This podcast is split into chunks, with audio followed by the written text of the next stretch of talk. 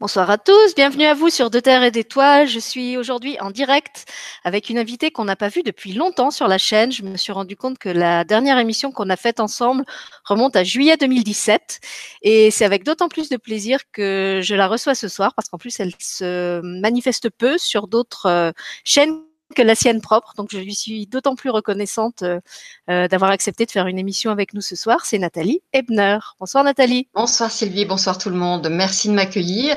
Oui, c'est vrai, je me disais, c'était juillet 2017, en effet, sur, euh, sur la souveraineté. C'était bien ça. Voilà, on était habillés beaucoup plus légèrement à l'époque. Il faisait plus chaud. oui, là, je suis en mode, en mode hiver. ben moi aussi, hein, voilà. Alors, euh, l'intitulé de ce soir, c'est Nathalie qui l'a choisi. D'ailleurs, euh, justement, elle avait réservé le créneau longtemps à l'avance parce qu'elle voulait intervenir sur ce sujet-là et au moment de l'équinoxe. Euh, donc, ça fait plusieurs mois en fait que cette émission est, est programmée euh, et qu'elle m'avait exprimé son, son envie de la faire à ce moment-là. Donc, du coup, je vais la laisser annoncer elle-même le sujet et pourquoi aussi elle avait insisté pour que ça se fasse euh, au moment de cet équinoxe de printemps. Voilà, Nathalie. Alors, en fait, euh, donc, euh, de couple attachement, hein, ça c'est ça le titre de couple attachement au couple éveillé, hein, et de l'amour égotique à l'amour créateur. Alors, pourquoi? Eh bien, je n'en sais rien. Comme depuis. non, mais soyons clairs, depuis des lustres maintenant, ceux qui me suivent un petit peu euh, savent, je, je suis un élan intérieur dont je ne comprends pas toujours la finalité immédiate et je me pose plus de questions, enfin de moins en moins. Donc, bah voilà, ça s'est posé là. C'était euh, plutôt juste que ce soit autour de cette date-là. Maintenant, pourquoi Je n'en sais rien. Peut-être qu'à l'issue de la conférence, on en saura un peu plus. Donc, je, ne sais pas. C'est vraiment, euh, moi, je vais, euh, voilà, je pose mes fesses là où il m'est demandé de les poser, etc. Je fais les choses donc de manière, euh, on va dire euh, comme ça, euh, intuitive ou, ou, en tout cas reliée à quelque chose qui dépasse mon petit personnage. Donc ne me demande pas, enfin tu peux me demander, mais je, je n'en sais rien. D'accord. Bon, en tout cas, moi j'ai sagement chauffé le coussin en attendant que le moment arrive, à la date qu'on m'avait demandé aussi. Et puis, euh, donc, je vais juste rappeler peut-être quelques petites choses techniques pour ceux qui ne seraient pas habitués à ce format Hangout, qui connaîtraient plus Nathalie justement sur les formats euh, qu'elle développe sur YouTube. Donc, euh, sur l'émission que vous suivez actuellement en direct sur YouTube, à droite de ce que vous voyez en caméra, il y a un chat. Vous pouvez interagir avec nous sur le chat en vous connectant à votre compte Gmail, si vous en avez un. À ce moment-là, vous pourrez non seulement lire, comme c'est déjà le cas, mais vous pourrez aussi écrire, poser des questions, réagir aux propos de Nathalie euh, au fur et à mesure de l'émission. Et si vous n'avez pas euh, de compte Gmail, vous pouvez m'envoyer un mail. Je vous ai mis mon, email en, début de chat. Je vais le remettre au besoin euh, pendant que Nathalie va commencer à parler. Et à ce moment-là, c'est moi qui vais aller pêcher les mails et lire vos messages à Nathalie, si ça s'y prête, parce que vous allez voir qu'on a un, un contenu euh, qui est assez riche, qui est vraiment complet. Euh, Nathalie nous a, nous a préparé un beau programme. Donc, je vais essayer de lui laisser un maximum la parole pour qu'elle puisse justement exposer euh, tout ce qu'elle a envie de vous partager ce soir. et on prendra les questions à la fin. Si on a suffisamment de temps, on verra en fait combien de, combien de, combien de temps va prendre l'exposé du sujet en lui-même et combien de temps il resterait après pour les questions. Si on les prend tout de suite dans la foulée, ou si on refait, comme ça avait été le cas avec David Sabat, une deuxième émission euh, pour compléter la première, parce que justement, il y aurait trop de matière et ce serait trop long. Donc là aussi, on s'ouvre à l'inconnu. Euh, c'est le, sablier qui va décider pour nous. Et puis, euh, donc, vous êtes euh, cordialement invités, ceux qui le souhaitent, à vous exprimer sur le chat pour poser des questions ou réagir à, ce que Nathalie dit, demander des, des éclaircissements s'il y a des points qui vous semblent pas clairs. donc, n'hésitez pas, c'est là pour ça. Et, et c'est aussi le plaisir de faire ce type d'émission ensemble. c'est que c'est interactif et que ça vous laisse toute votre place. Voilà, donc Nathalie, je te laisse la parole parce que je crois que tu as beaucoup de choses à nous dire ce soir. Alors en fait, l'idée euh, pour moi, c'est oui, c'est de vous transmettre euh, bah, l'essentiel parce qu'en effet, euh, chaque axe finalement qui va être développé pendant la conférence pourrez euh, trouver des heures euh, de, d'échange autour de ça. Hein. Donc, l'idée, c'est de le faire de manière simple et concrète, avec des questionnements hein, qui vont ponctuer donc tout le long de, l'exposé de la conférence, hein, que vous pourrez reprendre entre vous et vous. Donc, à partir d'un PDF que Sylvie va faire circuler donc tout, tout, au long de, la conférence, donc qui va voilà venir vous chercher, éclairer, vous amener à vous questionner sur euh, les axes euh, bah, que d'ores et déjà tu peux peut-être euh, afficher pour que ce soit un petit peu plus clair. Voilà, super pour les personnes. Hein. Alors simplement, avant de démarrer, je veux préciser que je vais souvent parler de euh, je vais parler de couple sous l'angle souvent de euh, l'homme et la femme. Mais euh, soyons clairs, ça n'est évidemment pas le seul couple possible et je n'exclus en rien évidemment les couples du même sexe hein, qui vivent aussi les mécanismes que je vais décrire. Donc je voulais juste le préciser en préambule parce que même si ça semble évident, c'est mieux quand c'est dit en fait. Hein. voilà. Moi, je vais juste aussi ajouter une, encore un petit truc technique pour ceux qui souhaitent avoir le PDF pour pouvoir suivre en même temps que Nathalie va, parler. Euh, donc ceux qui se sont inscrits à travers son site, normalement, je crois qu'elle leur a déjà envoyé. Et moi, je vous avais mis le lien pour télécharger le PDF sur l'événement Facebook et il est aussi dans le descriptif de la vidéo. Donc si vous déroulez en dessous de là où on nous voit en caméra, il y a un, descriptif. Euh, et dans ce descriptif, vous, avez le lien pour télécharger le PDF et vous l'imprimer si vous voulez encore le faire euh, avant le début de l'exposé. Oui, ou même après, en fait, hein, parce que c'est quand même assez dense. Il y a beaucoup de questions et peut-être ça demande en effet un travail euh, intérieur entre soi et soi et peut-être plus, plus tranquille. Donc de reprendre ça ensuite, même si on va l'aborder euh, tout du long. Hein. Donc c'est pour ça qu'on a euh, en effet créé ce lien. Donc vous pouvez cliquer et vous allez arriver sur une page de mon site et là vous pourrez charger en fait, hein, tout simplement. Mm. Alors on va démarrer en se demandant bah, l'amour c'est quoi? Alors vaste question bien évidemment et j'avais envie de euh, de réutiliser cette euh, citation d'Éric Orsona que, que j'ai euh, postée l'autre jour, que c'est du désert celui qui ne regarde qu'un grain de sable. Hein. je trouvais que c'était une jolie métaphore pour décrire en fait ce que serait l'amour sentiment hein, ou l'amour émotionnel face à l'amour universel, l'amour inconditionnel. Du coup, est-ce qu'il y aurait plusieurs types d'amour? Ou est-ce qu'on appelle amour ce qui n'en est que partiellement. En fait, pourquoi je parle de ces deux types d'amour? C'est parce que on va retrouver cet élément-là, euh, amour, sentiment et amour universel, amour inconditionnel, en filigrane tout au long de, ce que je vais vous partager. Hein. Et c'est aussi important euh, dans la compréhension euh, de ce passage du couple attachement au couple éveillé. Hein. donc c'est pour ça que je, démarre par là parce que en fait tout repose évidemment là-dessus. Ce que nous vivons euh, dans la plupart de nos relations amoureuses et même amicales et même familiales relève souvent du premier, en fait, de l'amour sentiment, de l'amour émotionnel. Hein. Et ça, c'est dans ma vision, en tout cas, c'est seulement une part de ce qu'est euh, l'amour universel. Je le dis suffisamment euh, souvent euh, dans plusieurs de mes vidéos. C'est une part altérée. En fait, c'est le résultat de la traduction par notre personnage. Hein.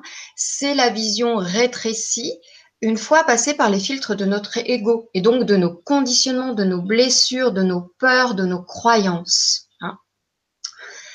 Aussi parce que l'amour euh, dans lequel nous baignons en fait depuis enfant, il est souvent conditionné. Quand bien même on a des parents formidables, euh, on entend souvent, on reçoit souvent des messages du genre si tu es sage, quand tu auras fait ci ou ça. Comme si en fait euh, l'amour que l'on nous donne était lié, ou en tout cas semblait lié à quelque chose, à une attitude, à, vous voyez, hein, donc c'est conditionné d'ores et déjà. Et puis parce que l'amour est lié à un fantasme collectif et hyper résistant, faut bien le dire, c'est que notre bonheur, il dépend de l'autre, d'un autre. Alors on a les âmes sœurs, on a les moitiés, maintenant on a les flammes jumelles. Hein. Euh, sauf que bah, l'autre, il est, il restera toujours un intime étranger. Et est-ce qu'il a véritablement euh, ce pouvoir de nous rendre heureux hein? Donc ça, c'est euh, une, des questions qu'on peut en effet se poser. Et puis, euh, autour de, ces notions d'amour universel, est-ce qu'on peut vivre l'amour universel à partir de nos personnages, là en incarnation? Sont tellement difficiles à quelques moments pour ceux qui expérimentent là ce chemin d'évolution. Hein?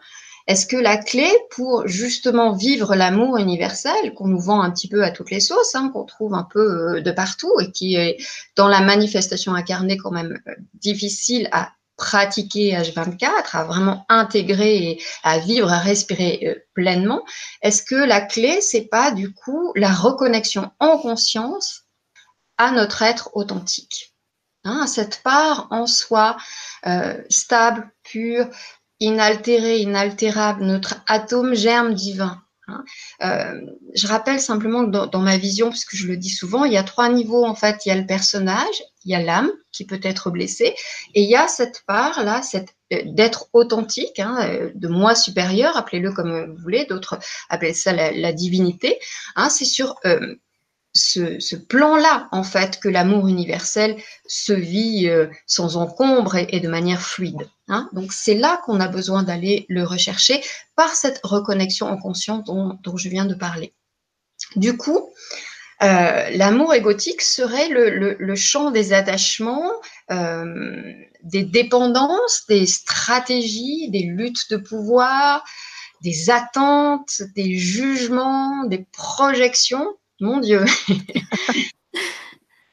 Et ce, bah parce que bah, il est basé sur nos blessures en fait, hein, sur nos peurs, sur nos conditionnements. Hein. Quand euh, l'amour universel, lui, il est, plutôt euh, sur le champ des qualités et des vertus du cœur. Hein. C'est comme ça que je les appelle, euh, et pleinement déployé, bien évidemment, comme la bonté, l'empathie, la compassion, l'écoute, le don. Et c'est pas un sentiment en fait. C'est pas une émotion, c'est, et c'est ça surtout qui convient d'intégrer, c'est, une énergie et c'est surtout la source de tout, de tout ce qui est. Hein, c'est la puissance créatrice, la reliance permanente. Hein, il est tout ce que tout ce qui ne peut pas être défini en vérité. Hein, il est ce que nous sommes intrinsèquement, originellement. Évidemment, euh, euh, par-dessus, on a mis quelques couches euh, que je viens d'évoquer, les blessures, les peurs, les conditionnements, etc. J'ai sur mon blog d'ailleurs euh, un, très beau poème que vous pouvez aller euh, consulter qui s'appelle Je suis l'amour. Alors j'ai oublié son auteur, pardon, mais en tout cas c'est mentionné sur mon blog. Et puis il y a aussi les messages euh, des guides sur l'amour, alors qui datent du début du blog qui parle très bien hein, de la notion de, plein de soi, que l'amour ne se construit pas sur le vide, mais bien sur le plein et sur le plein des deux partenaires. Et c'est ça qu'on va dérouler ensemble. Euh, c'est à ça qu'on va arriver, bien évidemment, euh, euh, au final. Alors, euh, comment ben, euh, Vous en avez un aperçu à travers euh, ce qu'a affiché voilà, Sylvie tout à l'heure sur un petit peu la structure de, ce qui va vous être partagé. Mais d'une certaine façon, si on résumait là d'ores et déjà, c'est de ça dont il s'agit. Hein. Donc l'amour universel, il est ce que nous sommes. Et finalement, nous nous comportons en amour comme un mendiant assis là sur un coffre d'or euh, qui réclame sa nourriture en, ben, en ignorant totalement qu'il est riche et doté et que le coffre est bien bien plein. Hein, puisque nous cherchons, nous le cherchons cet amour à l'extérieur alors qu'il se trouve d'abord hein, en nous, euh, tel un trésor enfoui. Et c'est ce, ce, trésor, en fait, que la relation, et ça c'est important, c'est ce trésor enfoui que la relation avec l'autre vient permettre euh, de révéler. Et je dis révéler, révéler et non créer. Ça vient révéler le trésor enfoui, ça vient pas le créer. Hein Donc nous révéler à nous-mêmes en fait ce que nous portons déjà de lumineux, de vivant, de vibrant et de précieux. Hein derrière nos couches plus ombrageuses, en effet, nos, nos, protections aussi, surtout. On est très cuirassé, hein, comme on dit, très en protection.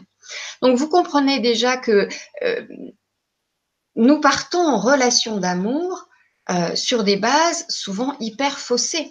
Parce que de, de quel amour euh, parlons-nous, en fait hein? C'est euh, toute la question. Si tu veux bien, Sylvie, mettre justement les, les, quatre questions, ça doit être la, la suite. Juste après, je crois. Hein. Oui. Hein, les, les, questions, euh, voilà, que d'emblée les, les, personnes peuvent se poser. Alors peut-être il vous faut plus de trois secondes, évidemment, pour pour y répondre. Mais c'est quoi l'amour pour moi? Hein? Et puis, comment est-ce que je veux être aimé Puis-je aimer l'autre comme je veux être aimé et alors là, ça demande de la sincérité, cette troisième question-là. Parce que spontanément, on va dire, mais oui, mais bien sûr. Eh bien, c'est pas si évident que ça. Par exemple, en ce qui me concerne, comment je veux être aimé Je veux être aimé d'une manière libre, c'est-à-dire qu'il n'atteigne pas à ma liberté. Euh, euh, j'ai un attachement au besoin universel de liberté qui est très fort. Est-ce que je peux aimer l'autre comme je veux être aimé? C'est-à-dire aussi en acceptant sa pleine liberté. Je l'ai réglé la question. Hein, c'est toute la question de la permissivité positive, etc. De ça, j'en ai déjà parlé. Mais voyez, c'est pas aussi évident que ça si on se pose vraiment la question profondément et qu'on est sincère. Parce que c'est pas, pas forcément oui. Ou ça demande ou ça gratte un peu c'est un oui pour faire plaisir, mais en fait, ça, peut gratter un peu. Donc, est-ce que je peux aimer l'autre comme je veux être aimé Et qu'est-ce qui me sépare de l'amour qui vous appartient, bien sûr? Euh, Il ne s'agit pas de dire, bah, il n'y a personne, il a personne sur le terrain de jeu. c'est qu'est-ce qui vous appartient à vous et qui vous sépare de l'amour. Hein? Donc, qu'est-ce qui en vous fait que euh, vous êtes séparé de l'amour? Donc ça, c'est quatre questions pour démarrer euh, d'une certaine façon. C'est bon pour toi, Sylvie Oui, oui c'est très bon. J'ai juste demandé aux gens s'ils voyaient, entendaient bien. Ils me disent que oui. Euh, il y en a qui demandent si la vidéo sera disponible en replay. Donc la réponse est encore oui. Euh, voilà. Et puis, alors, si tu veux, bah, j'ai une, réponse aux questions que tu as posées. C'est Rudy qui nous dit par expérience, il me semble que l'amour n'est jamais acquis et se cultive jour après jour. Dans l'absolu, l'amour universel n'est-il pas simplement dépendant ou prépondérant de notre état d'être, de notre état d'âme? Alors, je ne sais pas si tu veux commencer à répondre aux questions maintenant. Peut-être tu préfères qu'on on aborde ça euh, après. Oui, d'autant qu'il euh, il va trouver réponse un petit peu plus tard, Rudy. Donc, euh, voilà. Alors, Rudy, reste encore un peu. La réponse arrive. C'est pas tout de suite, mais globalement, logiquement, ça doit, soit d'avenir. Il doit, il doit trouver réponse à sa remarque parce qu'il n'y avait pas vraiment de question en vérité. Enfin, c'était une, interrogation. voilà. alors, ben, on y va pour la construction de la personnalité amoureuse. Nous vivons souvent la relation amoureuse dans le feu de l'action, sans nous être posé euh, de questions au préalable, hein, notamment sur les fondements de la relation. À partir de quoi entrons-nous en relation avec l'autre? À partir de quoi entrons-nous en relation avec l'autre? Eh ben, en fait, tout commence dès la vie intra-utérine. Alors, vous vous dites, mais qu'est-ce qu'elle est en train de raconter là? C'est le compte à rebours. En fait, oui, ça commence en mode fœtus, notre affaire. Parce que par le biais psychique et cellulaire, le fœtus, donc celui que vous avez été, sait s'il est aimé, accueilli, attendu, désiré ou non, désiré aussi dans son genre. Hein, je vois ça beaucoup dans, dans le travail que je peux faire sur les mémoires fétales quand il y a besoin. Donc le fœtus, c'est une éponge à émotions et à vibrations et il est sous l'influence des projections conscientes ou inconscientes des parents comme par exemple sauver le couple, remplacer un enfant, reprendre un rôle, une fonction, etc. Hein. Et donc c'est là que la construction, c'est déjà là qu'il y a construction de la personnalité amoureuse. Ça, demande, euh, ça commence super tôt, hein, notre affaire. Et puis, ça se poursuit puisque le premier couple, et ça c'est absolument fondamental, le premier couple, en fait, c'est maman-bébé ou même maman-fœtus. Cette relation avec la maman, elle est le creuset, le berceau, c'est le cas de le dire pour le coup, de toute notre euh, vie relationnelle, de toute notre vie affective, de tout ce qui va suivre en relation avec ça. Même si c'est refoulé, ça reste à l'œuvre, hein, si vous voulez. Tout lien ensuite prend sa source vraiment dans ce qui a été vécu et échangé sur les plans euh, physiques, euh, psychiques, émotionnels, euh, vibratoires avec la maman. C'est ce qu'on appelle une énergie de symbiose. Hein. C'est la fameuse diade des, des psys hein, euh, que le couple maman-bébé. C'est vraiment le premier couple. Et c'est une énergie de fusion. Alors, soit fusion avalement, soit fusion répulsion. En fait, Et on voit ça dans un film récent. Le bébé, il dirige son énergie vitale vers celle ou celui qui prend soin de lui. Hein. c'est la pulsion d'attachement. Vous avez peut-être vu le, film Pupille, euh, qui est un film récent avec, j'ai oublié les acteurs, pardon, mais il est vraiment question de ça, de la pulsion d'attachement hein, de cet enfant qui est abandonné à la naissance et dont on, voilà, on s'occupe et dont on s'occupe surtout à ce qui est euh, soit entretenu cette pulsion d'attachement, qui puisse s'attacher à une figure même si elle lui est pas directe, pour vraiment se construire. On voit ça dans ce film. Donc, selon le vécu de, cette séquence, le bébé devenu adulte va soit se couper d'autrui, soit tenter de fusionner sans respecter ses propres limites et euh, les limites d'autrui. Hein. et il va du coup, cet adulte, développer un profil tacite un fonctionnement inconscient plus ou moins marqué, fusionnel pour celui qui s'est senti en fait rejeté par le parent ou dont le parent était absent ou déficient, défaillant, on va dire, et un, comportement euh, fuyant pour celui euh, qui a euh, ressenti le parent comme surprésent, hein, voire étouffant. Donc c'est à la mère, il y a une très grande responsabilité au, niveau de la maman, c'est à la maman d'initier la diffusion, ni trop tôt ni trop tard. il y a vraiment une question de maturité, hein. euh, vraiment une diffusion paisible et mature, mature au sens de à maturité aussi. Hein. Parce que c'est euh, c'est vraiment le, la base Hein. Alors évidemment, on n'apprend pas à être maman, on fait du mieux qu'on peut et il ne s'agit pas là de développer un discours culpabilisant pour toutes les mamans de la Terre. Elles font du mieux qu'elles peuvent avec leur propre bagage d'ailleurs. Mais ça, c'est bien identifié maintenant, hein, cette affaire-là, cette, euh, place euh, prépondérante de la relation maman, fœtus, maman, bébé dans la construction de la personnalité amoureuse. Et c'est important aussi de comprendre que le fœtus, il baigne en fait dans la sensation d'unité dont il est expulsé à la naissance, de manière parfois un peu violente. Et plus tard, le couple en fait aura la mission euh, de nous faire retrouver ce sentiment d'unité. Vous vous rendez compte le challenge la pression tacite sur le couple. Le couple aura la mission tacite inconsciente de nous faire retrouver ce sentiment d'unité. C'est mission impossible, bien évidemment. Hein? Donc, voyez à quel point déjà on a des bases faussées. On a parlé tout à l'heure des différents types d'amour. Et là, de ce premier bagage d'une certaine façon, hein, la relation avec, la mère qui va impacter hein, le choix des partenaires, la capacité à s'engager dans une relation, soit par identification, reproduction de la relation à cette maman, soit par euh, le rejet répulsion ou le rejet opposition. Est-ce que c'est clair pour vous Est-ce que c'est très clair. Et alors, au moins pour ceux qui, suivent ma chaîne, je pense que c'est d'autant plus clair que je leur, je leur rappelais sur le chat euh, qu'il y a une thérapeute euh, spécialisée dans les blessures d'incarnation qui s'appelle Gaëlle Robert, avec qui on a fait plusieurs émissions. Et euh, Gaëlle, justement, a très bien expliqué tout ça dans une émission qui s'appelait Guérir la relation à ses parents. Et puis, il y avait aussi deux, une ou deux émissions sur les blessures d'incarnation où elle explique très bien, justement, comment, en fonction du scénario de la grossesse, euh, de l'accouchement, de la petite enfance, bah, il y a différentes choses qui se mettent en place, euh, des choses positives et puis malheureusement aussi des empreintes euh, de, dysfonctionnelles, quoi, qui est des, empreintes de relations, comme tu dis, pas pas idéales, mais qui est ce qu'elle est parce que la famille fait ce qu'elle peut avec le bagage qu'elle a. et donc voilà, pour ceux qui, qui auraient envie d'aller explorer ça plus en détail, je vous renvoie vers ces émissions si vous voulez en savoir plus là-dessus. Bon, ben super. Ce que vous pouvez faire là tout de suite, mais alors vraiment spontanément, hein, c'est-à-dire comme le ferait un enfant en fait, pour euh, couper le mental, c'est de dessiner, de prendre un, bout de papier, là, un crayon, et de dessiner spontanément un cercle qui représente la relation.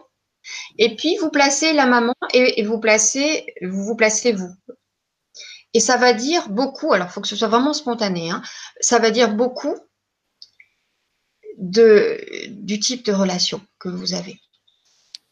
Hein, Donc il, dessine un cercle et dans le cercle, il dessine trois, trois cercles qui représentent le père, la mère et l'enfant? Alors, on peut faire ça sur euh, toute la famille, en effet, mais là, euh, ce que je, je, je disais, c'était plutôt maman, euh, puisqu'on était en train de parler maman-bébé, donc plutôt la relation, où est la maman et où est l'enfant par rapport à la mère? Et ça dit de la relation, en fait, ça dit du, du, du, type de relation avec la maman, mais ça demande à le faire spontanément, c'est-à-dire, mm. on prend un papier, un crayon, on réfléchit pas, on dessine, et qu'est-ce qui sort, comme fait un enfant. Voilà, ou même sans le dessiner, bah vous mentalement, euh, vous, mmh. si vous, moi j'ai tout de suite l'image mentale qui vient. Et pour ceux qui ont du mal à lâcher le mental, moi je vous conseille même de le faire euh, de la main euh, qui est pas votre main habituelle. Mmh. Donc si vous êtes droitier, mmh. faites-le de la main gauche. Si vous êtes gaucher, faites-le de la main droite. Et justement, ça va faire appel au cerveau que vous sollicitez le moins d'habitude. Et ça peut être très intéressant de voir ce qui sort. Mais encore une fois, il faut jouer le jeu. Et comme dit Nathalie, euh, accepter de laisser euh, le mental et son grand copain euh, Pipo Lego, comme elle l'appelle, de côté. Hein. donc vous leur dites, voilà, aujourd'hui c'est soirée VIP, vous n'êtes pas invité. Ce soir, je suis en tête à tête avec mon enfant intérieur et on vous laisse à la porte. Mmh. Eh oui, alors, on a parlé de maman, mais et papa dans tout ça, hein, j'ai envie de dire. Euh, donc, le papa, évidemment, il a un contact plus extérieur avec l'enfant, hein, puisqu'il n'a pas porté en son ventre, d'où l'importance qu'il soit associé tout au long de la grossesse et ensuite. Hein, euh, alors, c'est plus, plus courant aujourd'hui, mais c'est vrai que notre génération, en tout cas la mienne, c'était pas tout à fait le cas. Parce que la présence du père, en fait, c'est le début de l'ouverture aux autres, au monde. C'est ça qui représente le papa. Hein. Et c'est aussi l'image du père qui va colorer l'animus, le masculin, on va en parler tout à l'heure, l'animus de la fille, hein, de la femme. Donc, on verra ça tout à l'heure. Donc, de nouveau, c'est vraiment important que les parents accompagnent euh, euh, ce qu'on appelle la, la séparation oedipienne, Hein, en reconnaissant et en, valorisant euh, l'identité individuelle de l'enfant, en délimitant aussi la place dans la famille, dans la fratrie. Donc là, en effet, vous pouvez vous servir du petit exercice, si on peut appeler ça un exercice, euh, de, votre place dans la famille. Ça, c'est intéressant aussi. Hein. Sachant que c'est à partir de 18 mois que l'enfant fait vraiment la distinction entre moi et les autres. C'est tard, hein, 18 mois, ça semble tard. Hein.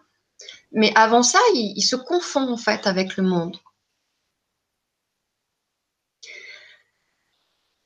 Alors, ce qui impacte aussi euh, l'adulte à venir, c'est que euh, pour l'homme, il a souvent vécu dans une hyper présence de la femme. Il y a maman, il y a souvent la nounou, il y a l'instit qui est souvent une femme, et donc il y a une sorte de plein, voire de trop plein. Donc, il se construit dans cette hyper présence.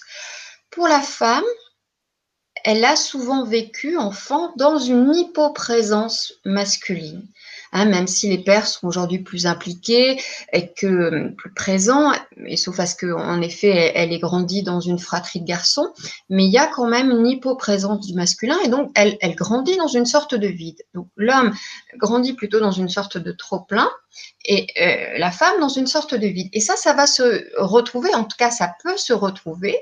Euh, ensuite à l'âge adulte, c'est-à-dire que l'homme aura un besoin de liberté ou une crainte d'étouffement par la femme à cause de ce trop-plein en empreinte au départ. Et chez la femme, il y aura, à cause de cette hypoprésence, un besoin de montrer son amour par une présence importante. Donc, vous voyez que dans le cadre d'un couple homme-femme, eh ben, ça peut se retrouver en contradiction dans le couple formé par les deux. C'est ce que j'allais dire, ça part mal. Hein eh oui, alors là, euh, allez, bon, encore un, encore un truc qui, hein, voilà, qui, qui vraiment fait, fait tanguer un petit peu la barque euh, de, du couple et, de toute relation. Hein. C'est-à-dire que on en rajoute, on en rajoute là. Hein. Alors c'est pas systématique, mais ça peut en effet. Alors on avait maman, on avait papa, et puis comme si ça suffisait pas, on a quand même tout le reste de la famille. Hein. Tant faire. Allez. Donc, on a l'héritage familial de manière plus vaste, hein, le transgénérationnel, les lignées, qui sont les dépositaires des, valeurs. Hein, donc, ça, c'est plutôt chouette. Et de croyances aussi, ça, c'est moins chouette. On confond souvent les deux, mais les valeurs et les croyances, c'est pas la même chose. Et puis, ils sont aussi les transmetteurs, alors, de fantasmes, euh, d'idéaux, de tabous, de secrets, de manques, d'échecs, et donc de choses à réparer potentiellement et aussi euh, d'injonctions Alors, des injonctions, c'est des choses euh, alors qui sont verbalisées ou pas, mais autour du couple, hein, évidemment, c'est des propos sur l'amour ou sur le couple hein, dont, je parle là. Hein. Euh, rester coûte que coûte. Par exemple, la génération de mes parents, c'était clair qu'il y avait ça qui, tournait. Alors, aujourd'hui, c'est un petit peu plus distendu, ces choses-là. Il, y a tous les interdits aussi qui peuvent être transmis euh, comme ça de manière euh, tacite, consciente, inconsciente. Hein.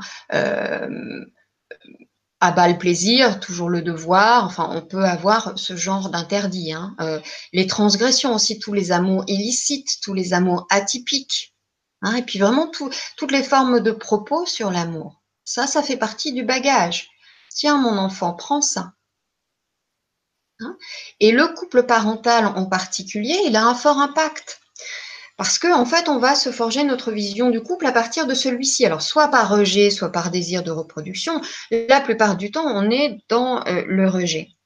C'est-à-dire, non, mais alors, euh, tout sauf le modèle de mes parents, quoi. C'est. C'est juste pas possible. Souvent, j'entends ça en consultation. Mais il peut y avoir un désir de reproduction si on a eu euh, un, couple parental idéal ou idéalisé aussi. Eh bien, on peut avoir du coup un désir de reproduction. Donc tout ça. Excuse-moi, je me permets de te couper. C'est génial parce que tu, dis ça au moment où je suis en train de répondre à une personne euh, sur le chat qui demandait si on retrouvait une similitude dans les schémas parentaux de nos partenaires et en particulier flamme jumelle. Alors j'étais en train de lui répondre qu'à mon avis, la similitude se retrouve plutôt dans notre propre couple que dans le couple du partenaire, mais peut-être que tu veux, tu veux lui répondre euh, autre chose. Alors évidemment, c'est pas une conférence sur les flammes jumelles, mais donc là il est question de flammes jumelles. C'est un couple, hein, la, flamme jumelle. Euh, j'ai remarqué qu'il y a souvent un écho entre euh, la flamme jumelle, donc le partenaire flamme jumelle, et un des deux parents. Il y a un écho il y a quelque chose de, très similaire. Par exemple, euh, euh, Philippe, donc ma flamme jumelle, et euh, ma maman fait drôlement écho par certains aspects.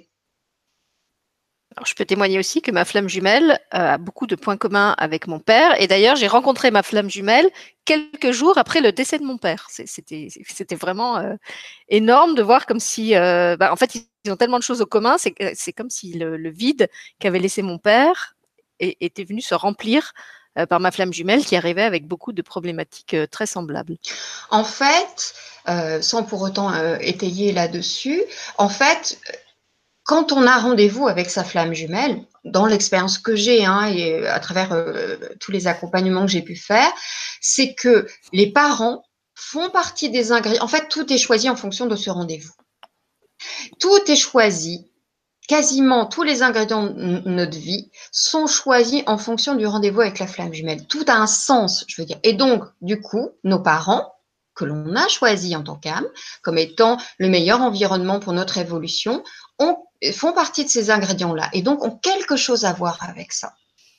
Parce que la flamme jumelle, c'est qu'est-ce qu'on est venu transmuter, qu'est-ce qu'on est venu transcender, qu'est-ce qu'on est venu guérir pour que ce, juste que ce soit plus clair, je ne veux pas passer trop de temps là-dessus parce qu'il y a certainement plein de gens qui ne sont pas concernés par la, flamme jumelle, mais euh, mon papa n'est pas mon papa. C'est l'homme que j'appelle papa. J'ai découvert à, 38 ans, même si euh, intrinsèquement je le savais parce que les enfants savent tout, euh, je n'étais pas sa fille.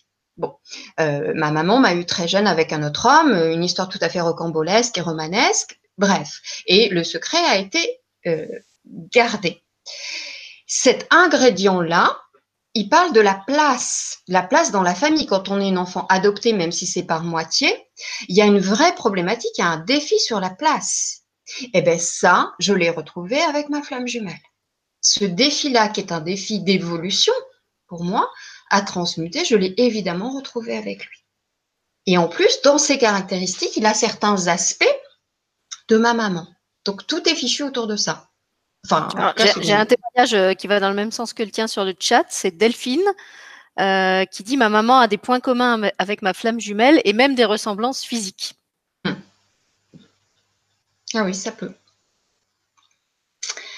Alors, on en était à papa, maman, euh, grand-père et compagnie. voilà, on en était aux lignées. Comment s'est-on aimé sur vos lignées Quel scénario en héritage?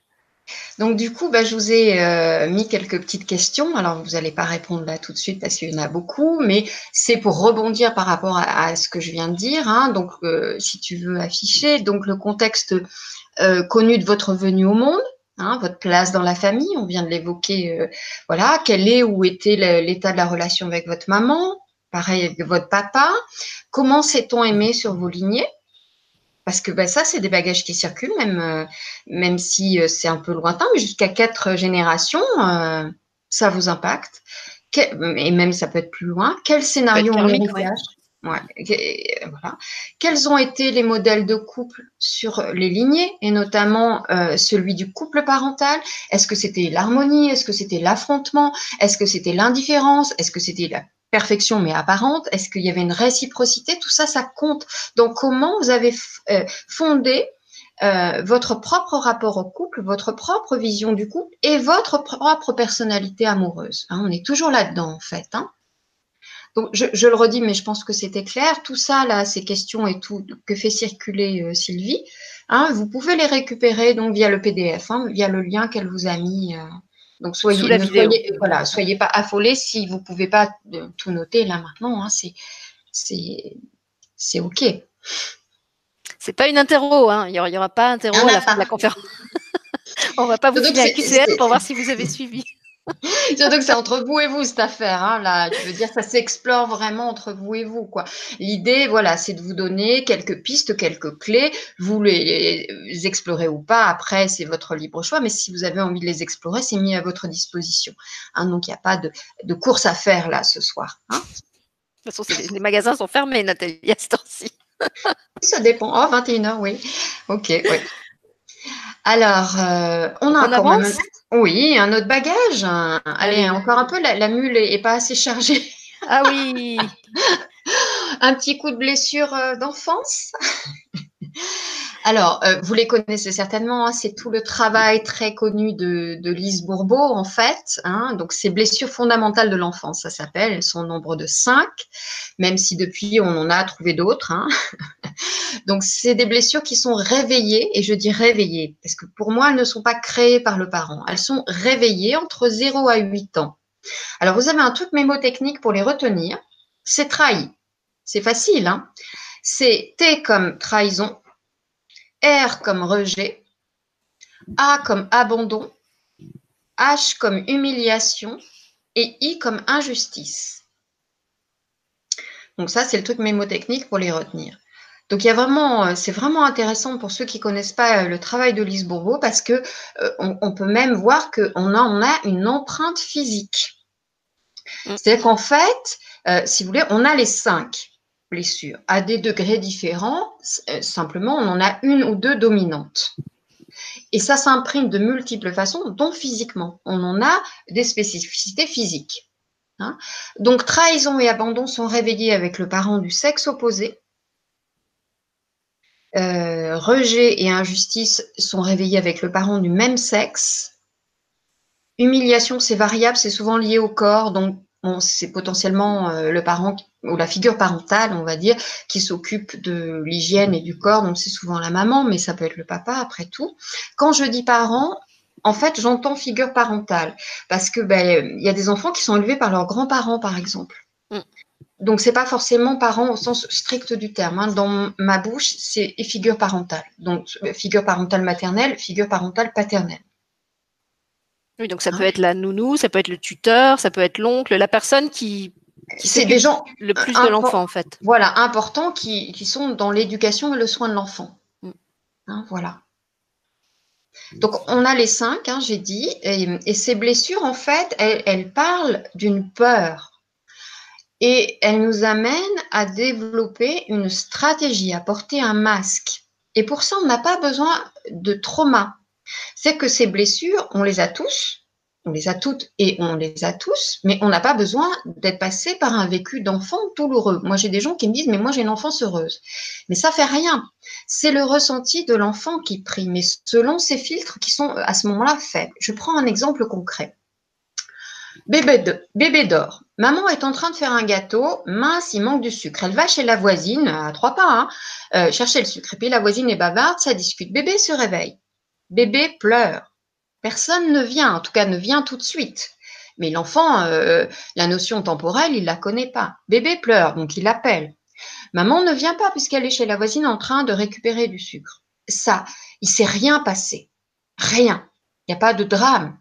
Il y a une blessure d'abandon. Il peut y avoir une Gaël Robert avait cité un exemple très similaire euh, à propos du père, où l'enfant tombe. Alors je sais plus si c'est de vélo ou de d'une chaise, euh, et le père à ce moment-là n'est pas dispo euh, pour le récupérer.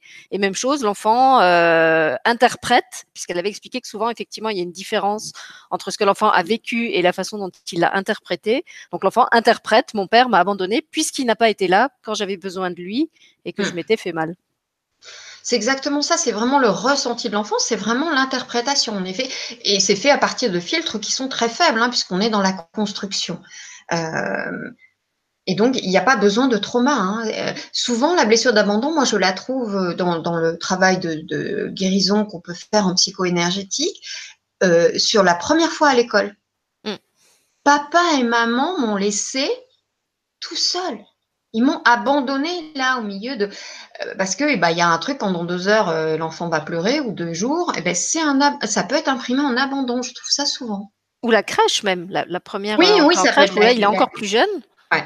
Hmm. Donc, euh, il n'y a pas besoin qu'il y ait de trauma. Ceci dit, il y a des enfances en effet douloureuses, il peut y avoir trauma. Et donc, quand on n'a pas reçu un permis de vie, comme je dis, dans l'enfance, eh ben, on est autorisé, c'est vraiment important de le faire, de se le donner à soi-même. Hein. Moi, je, recommande ça aux, personnes que j'accompagne, c'est-à-dire de mettre quelque chose dans la forme, dans la matière, parce que nous sommes incarnés. Donc, tout acte de guérison, en tout cas sur des choses un peu souffrantes, sensibles comme ça, a besoin de passer par la forme pour être appuyé en termes de guérison. Et par exemple, euh, les personnes qui ont une difficulté à entrer en incarnation, par exemple, ou euh, bref, à être vraiment là, quoi moi, je leur dis, euh, passez par un baptême, mais pas un baptême religieux, un baptême au sens de la reconnaissance de je suis ici. Ça se passe entre la personne et elle-même. Et euh, bon, ça peut être un exemple, mais il peut y avoir d'autres euh, d'autres voies. Et c'est vraiment important de se donner à soi ce permis de vie que peut-être les adultes n'ont pas pu nous donner parce qu'eux-mêmes étaient trop en souffrance. Mmh, tout à fait. Hein. Donc chaque blessure parle d'un besoin affectif non comblé. Hein, la trahison. Alors peut-être tu peux mettre le, tableau, le, super tableau de euh. Je ne l'ai pas mis. Ah non, on est encore sur les blessures. Alors attends, faut que je descende parce que j'étais en train de regarder ce qui se passait sur le chat. Ah oui, c'est ça. Si, si, c'est ça. Oui, c'est bon. Voilà. Vas-y, vas-y, tu peux continuer. Ok, bon, super. Donc, je disais que euh, trahison, c'était le, besoin affectif non comblé, c'était la confiance. Euh, le rejet, c'était l'accueil. Euh, l'abandon, c'était la sécurité, l'autonomie. L'humiliation, c'était le respect, l'amour de soi. Et l'injustice, c'était le besoin d'équité. Et donc, dans, ce tableau que vous pouvez retrouver, hein, qui, voilà, qui synthétise en fait à partir de la blessure, on, intègre une croyance. On va développer une croyance. Si je prends la trahison, ah ben on peut suivre, on, peut suivre qu'à soi, on peut suivre à personne. Et donc l'injonction intérieure, c'est méfie-toi, méfie-toi, méfie-toi. Et donc il y a cette peur de faire confiance. Et la stratégie, c'est le contrôle. Hein? Vous voyez, c'est c'est drôlement logique, hein, cette affaire. On est bien fichu, on est bien structuré, en fait, hein, pour se déglinguer. Hein. Comment se déglinguer avec structure? Les voyez, de l'incarnation. Si on va plus loin, donc dans ce tableau, la trahison, bah, l'attitude par rapport à autrui, euh, euh, alors dans le couple, mais euh, de manière globale aussi, c'est je gère et j'édicte des règles. C'est moi qui commande, quoi, en fait. Hein. Vous avez une grande contrôlante hein, avec une belle, belle blessure de trahison, j'avais moi. Hein. Je peux vous dire, je peux vous en parler de la blessure de trahison. Et le reproche que va nous faire autrui, en fait, le truc qu'on va sans arrêt entendre, enfin un truc dans le genre, mais, c'est laisse-moi faire à ma façon, quoi. Parce que comme en effet, on est là à lui dire comment faire. on édicte des règles. Bah, L'autre, il se rebelle en disant, enfin, laisse-moi faire à ma façon, quoi. Hein. donc ça peut aussi vous aider à reconnaître votre propre blessure. Et puis, euh, il y a un impact sur la sexualité, mais je le redirai quand on parlera de la sexualité tout à l'heure. Euh, c'est-à-dire qu'en effet, quand on a la blessure de trahison, ben, on dit qui, on dit quand, on dit comment. C'est moi qui commande là aussi. Hein, vous voyez? Selon moi, euh, ces blessures, tout à l'heure on parlait de l'âme, hein, c'est Rudy qui parlait de l'âme, ces blessures, elles font aussi partie des ingrédients choisis par notre âme pour notre évolution. Dans ce monde de dualité, je, le dis assez souvent ça, mais je le redis là parce que du coup c'est important, tout se vit par contraste.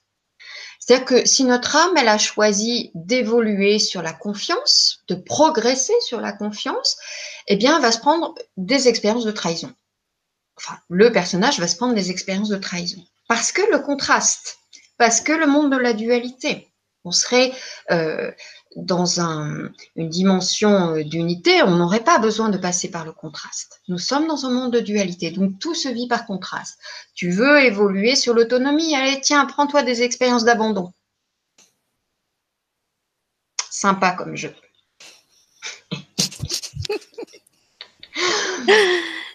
C'est à chacun euh, d'identifier ses blessures, donc vous pouvez le faire ici, vous pouvez euh, explorer plus, et de s'en occuper plutôt que de s'attendre à ce que l'autre, là, dans la relation, là, votre amoureux, il les guérisse pour vous. La relation, elle vient réveiller les blessures, pas les guérir. C'est un leurre. L'autre, il n'a pas ce pouvoir. Il est juste là pour appuyer sur les boutons qui font mal. Il vous donne l'opportunité de les guérir, mais il ne les guérit pas. Il réveille les blessures. Hein.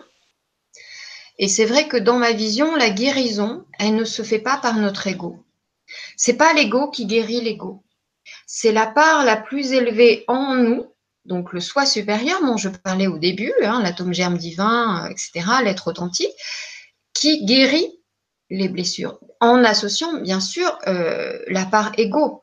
Mais c'est cette part-là qui détient l'amour universel, qui va pouvoir poser ce regard du cœur. Hein. C'est pour ça que j'ai fait cette méditation du regard du cœur, qui va pouvoir poser ce regard d'amour, d'amour absolu, d'amour universel, d'amour qui guérit. C'est l'amour qui guérit. Il n'y a pas d'autre chose qui guérit. Doliprane, si, mais ça dépend quoi. Hein. C'est l'amour qui va guérir. Et c'est l'amour en tant qu'énergie et puissance créatrice et euh, vous voyez? Donc, c'est ça. Et ça, ça vient de notre part supérieure. Donc, ça n'est pas l'ego qui guérit l'ego. En tout cas, il ne peut guérir qu'en surface. C'est ça que je veux dire.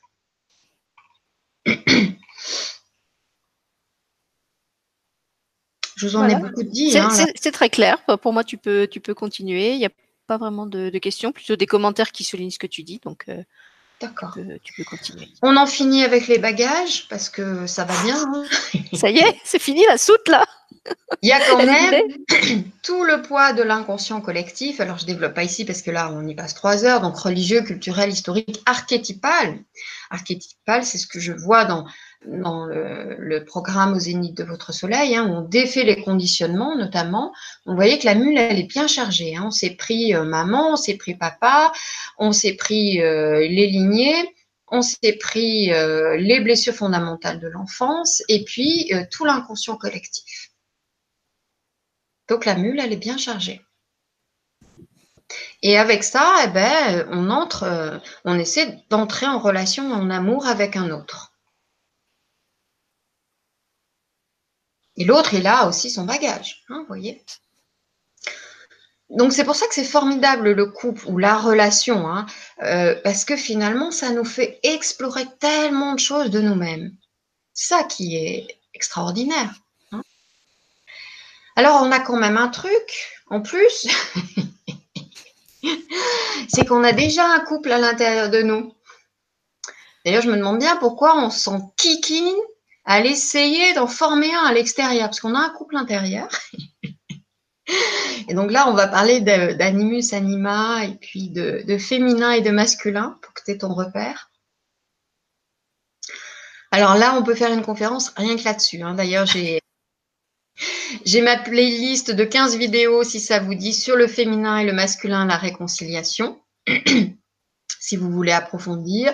Il y a le programme aussi d'accompagnement. Hein, mais on va rester bref euh, ce soir parce que voilà, il y a plein de thèmes euh, autres à aborder. Donc, alors, le couple intérieur, si on dit les choses simplement, si tu veux mettre les. Voilà. C'est fait, c'est fait. J'ai un, décalage, moi, en fait, dans le. Ah. Dans l'image, mais euh, ça va, c'est que je suis un peu en différé, quoi. Ça, c'est quand on habite au Canada, ça le fait. ah, je savais pas que tu étais de là-bas, Nathalie. voilà. Donc, le couple intérieur. Euh, le couple intérieur, donc, euh, alors, femme ou homme Femme et homme. Nous sommes tous, et là, vous dites, ça y est, elle va s'énerver. Nous sommes tous. Non, mais c'est un, truc. Oui, c'est parce que c'est un truc qui m'anime et, vous allez comprendre pourquoi. Nous sommes tous constitués par ces deux polarités, que le féminin, que le féminin et le masculin. Mais, mais bien sûr, mais on le sait. Ah oui. Donc deux principes universels et complémentaires, ça aussi vous le savez, deux énergies inséparables en chacun de nous, ça aussi vous le savez. Le féminin, est différent de féminité et du genre femme. Le masculin est différent euh, de la masculinité ou virilité, je ne sais pas comment on peut dire, oui, virilité, et du genre homme. Bien sûr que le genre, a un impact sur la façon dont on vit les polarités. L'énergie du féminin va s'exprimer différemment dans un corps de femme que dans un corps d'homme. On est d'accord Ne serait-ce que par, par les règles. Hein et de ces deux énergies dépend l'harmonie de notre être. Donc, non seulement chaque polarité est à guérir en soi, à rééquilibrer, et dans ma vision, chaque polarité est à réconcilier avec l'autre. Elles sont à réconcilier entre elles, et ça c'est fondamental. Parce que c'est à partir de ce point d'équilibre, de ce plein de soi, comme je dis si souvent, de cet axe de complétude en soi, que l'union harmonieuse peut se faire avec l'autre. Tant que ces deux principes ne sont pas guéris et réconciliés, il y a maintien de la dualité. Pourquoi je m'excite un peu là? Parce qu'en fait, on parle beaucoup de féminin sacré. je m'anime, animus et anima. Là, il y en a un des deux qui est en train de mettre le, bazar à l'intérieur de moi. à vous de deviner lequel. On parle beaucoup de féminin sacré. Et c'est vrai qu'en effet, il a besoin d'être guéri, le féminin sacré, de retrouver sa place. Mais il n'a pas à prendre toute la place. Parce que ça, ce serait un nouvel excès le principe féminin, il a besoin du principe masculin pour rayonner et s'exprimer. Par exemple, un peintre, par son énergie du féminin, il ressent, il imagine dans son intériorité, et puis il pose sur la toile, il met à l'extérieur sa création intérieure. Il y a bien collaboration des deux principes. Hein. S'il n'y a que le féminin, ça reste à l'état imaginaire, de rêverie. Ou alors, si on n'est que dans le féminin, on a un être qui est décentré, qui est sans connaissance de ses limites, avec une porosité aux énergies d'autrui, parce que le masculin, eh ben, n'est pas là, il est défaillant et c'est open bar. Hein, voyez? S'il n'y a que le masculin, puisqu'on parlait de création, on est dans une création sans âme, comme on voit beaucoup dans les produits de grande consommation. Hein et puis on a un être, alors non pas qui est décentré, mais qui n'est que dans le faire. Donc, euh, le féminin devient sacré, tout comme le masculin devient sacré, uniquement quand ils sont dans leur qualité et vertu. En dehors de ça, c'est juste un féminin et un masculin en distorsion. Les deux énergies se transforment ensemble et non séparément et se transforment en chacun. Et vraiment, je, le dis avec euh, force, parce que si on privilégie la guérison uniquement du féminin, ce qui est beaucoup le cas actuellement, la guérison uniquement du féminin, qui plus est par la femme uniquement, excluant les hommes, ce que l'on voit vraiment beaucoup actuellement. On part dans un nouvel excès. Hein? Euh, il y a vraiment confusion autour de ça, selon moi. Oui, le principe féminin est la clé du changement de paradigme. Alors là, à 400%. simplement avec le masculin, avec le principe masculin, et en soi et en chacun, donc en la femme et en l'homme. Hein, c'est important de sortir de ces espèces de clichés là qui sont là depuis quelque temps. Alors New Age ou pas, j'en sais rien, je m'en fous. Euh, mais voyez, l'autre jour, j'échangeais avec une, dame thérapeute. On est venu à, parler euh, des souffrances de la terre. C'est vrai qu'actuellement, c'est assez vif hein, quand même. Et je lui disais à quel point j'étais en, en empathie, en sensibilité avec ça. Et elle me dit, mais c'est normal parce que nous sommes des femmes. Bah non. bah, je suis désolée, mais il y a des femmes qui sont aptes de ça. C'est pas ça. C'est parce que mon féminin est développé, mon principe féminin en moi est déployé. C'est ça qui fait euh, que du coup, parce que j'y suis reconnectée, je suis sensible au, euh, vivant, au sacré, euh, aux souffrances de la terre. Et que ça peut être pareil chez un homme. Il y a des hommes qui sont très en sensibilité de ça parce que ils sont pleinement avec un féminin, voilà, déployé. Donc c'est pas une question de genre du tout. C'est une question de quel principe en moi est actif. Parce que il y a 20 ans, je m'en foutais un peu. Hein. J'étais dans mon masculin dominant je m'en foutais. Aujourd'hui, voilà, je, suis touchée par euh, ce qu'on peut voir ici ou là, quoi. Enfin, le moindre reportage, le plastique, le machin, les baleines, enfin, tout ça, quoi. Je vais pas vous faire la liste. Hein. Honorer sa, sa sensibilité, en fait, c'est honorer le vivant, c'est ça que ça veut dire. Et donc la femme, elle a besoin, si on doit retenir quelque chose, elle a besoin de guérir son féminin et son masculin. Et son positionnement, c'est ça la différence entre l'homme et la femme. Elle a besoin de guérir son féminin et son masculin et son positionnement via le bas-ventre, les trois premiers chakras, le feu créateur primordial qui se trouve dans le bas-ventre et dans le deuxième chakra, hein, parce que c'est ça qui a été blessé dans toute euh, cette période du patriarcat, la place de la femme, son positionnement. Et elle a compensé, on le voit bien ces dernières décennies, en adoptant un surmasculin. Mentalisation, hyperactivité, coupure du corps, coupure des ressentis. Elle a besoin de guérir son masculin et son féminin et son positionnement via le bas-ventre et les trois premiers chakras. L'homme, lui, il a besoin de guérir son féminin et son masculin, tout pareil, et sa blessure au cœur, donc, euh, ça se passe ailleurs chez lui. Parce que ça résulte des injonctions qu'il a pu entendre, recevoir. Sois fort, pleure pas, montre pas tes émotions, tu n'as pas chouiné comme une fille, etc., etc. Et aussi, lui aussi, de se reconnecter au corps, au ressenti, aux sensations. Dans ma vision, en tout cas, c'est vraiment ça. Enfin, je ne souhaite pas vous l'imposer ici, mais moi, ça m'anime vraiment ça. Euh, pas seulement parce qu'il y, a, confusion, parce que euh, c'est par cet équilibre-là, en fait, qu'on arrive à la complétude en chacun. Hein, et c'est ça, d'une certaine façon, bah, que je vous propose, si, pour ceux qui en ont envie, là, euh, dans deux jours, euh, donc il y a un soin euh, énergétique offert pour l'équinoxe, spécialement sur la réconciliation du féminin et du masculin. Donc, si ça vous intéresse, ça se trouve euh, bah, quelque part, tu as dû le mettre peut-être bah, Là aussi, c'est dans le, descriptif de l'émission, donc sous, le, sous la vidéo. S'il si, déroule, il y a un, petit encart euh, où il faut cliquer sur En lire plus. Et je vais le remettre aussi dans les commentaires sous la vidéo pour euh, ceux qui regarderont en replay. Comme ça, ils, trouveront facilement. Et c'est aussi sur l'événement Facebook. Bon. Je déroule peut-être pas les qualités et les vertus, je pense qu'elles sont bien connues. il y, en a même tellement que j'arrive pas à afficher le PDF en entier. Effectivement, ceux qui veulent le détail pourront euh, ou regarder les vidéos sur ta chaîne que tu as consacrées à, ça, euh, ou euh, télécharger le PDF et le relire à leur rythme. Comme ça, Ce qui est intéressant, c'est quand même les distorsions. Mm.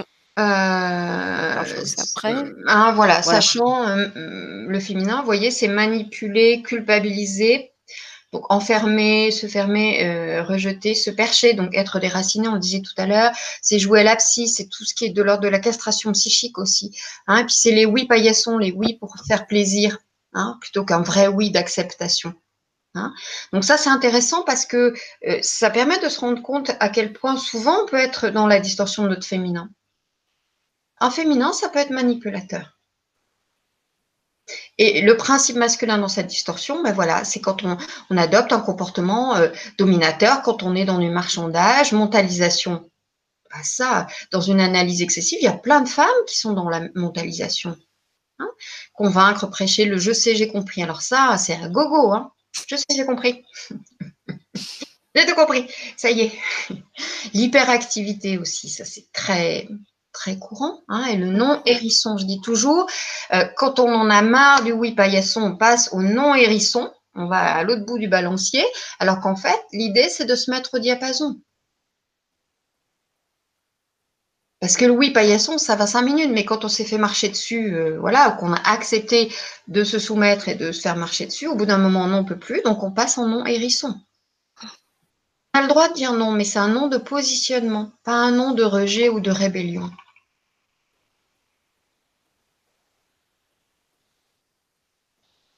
Donc là, je, vous laisse toujours euh, si, euh, découvrir un petit peu, j'en profite pour boire. Euh, les questions. ils vont avoir le temps de réfléchir aux questions. les, les, questions du féminin et du masculin.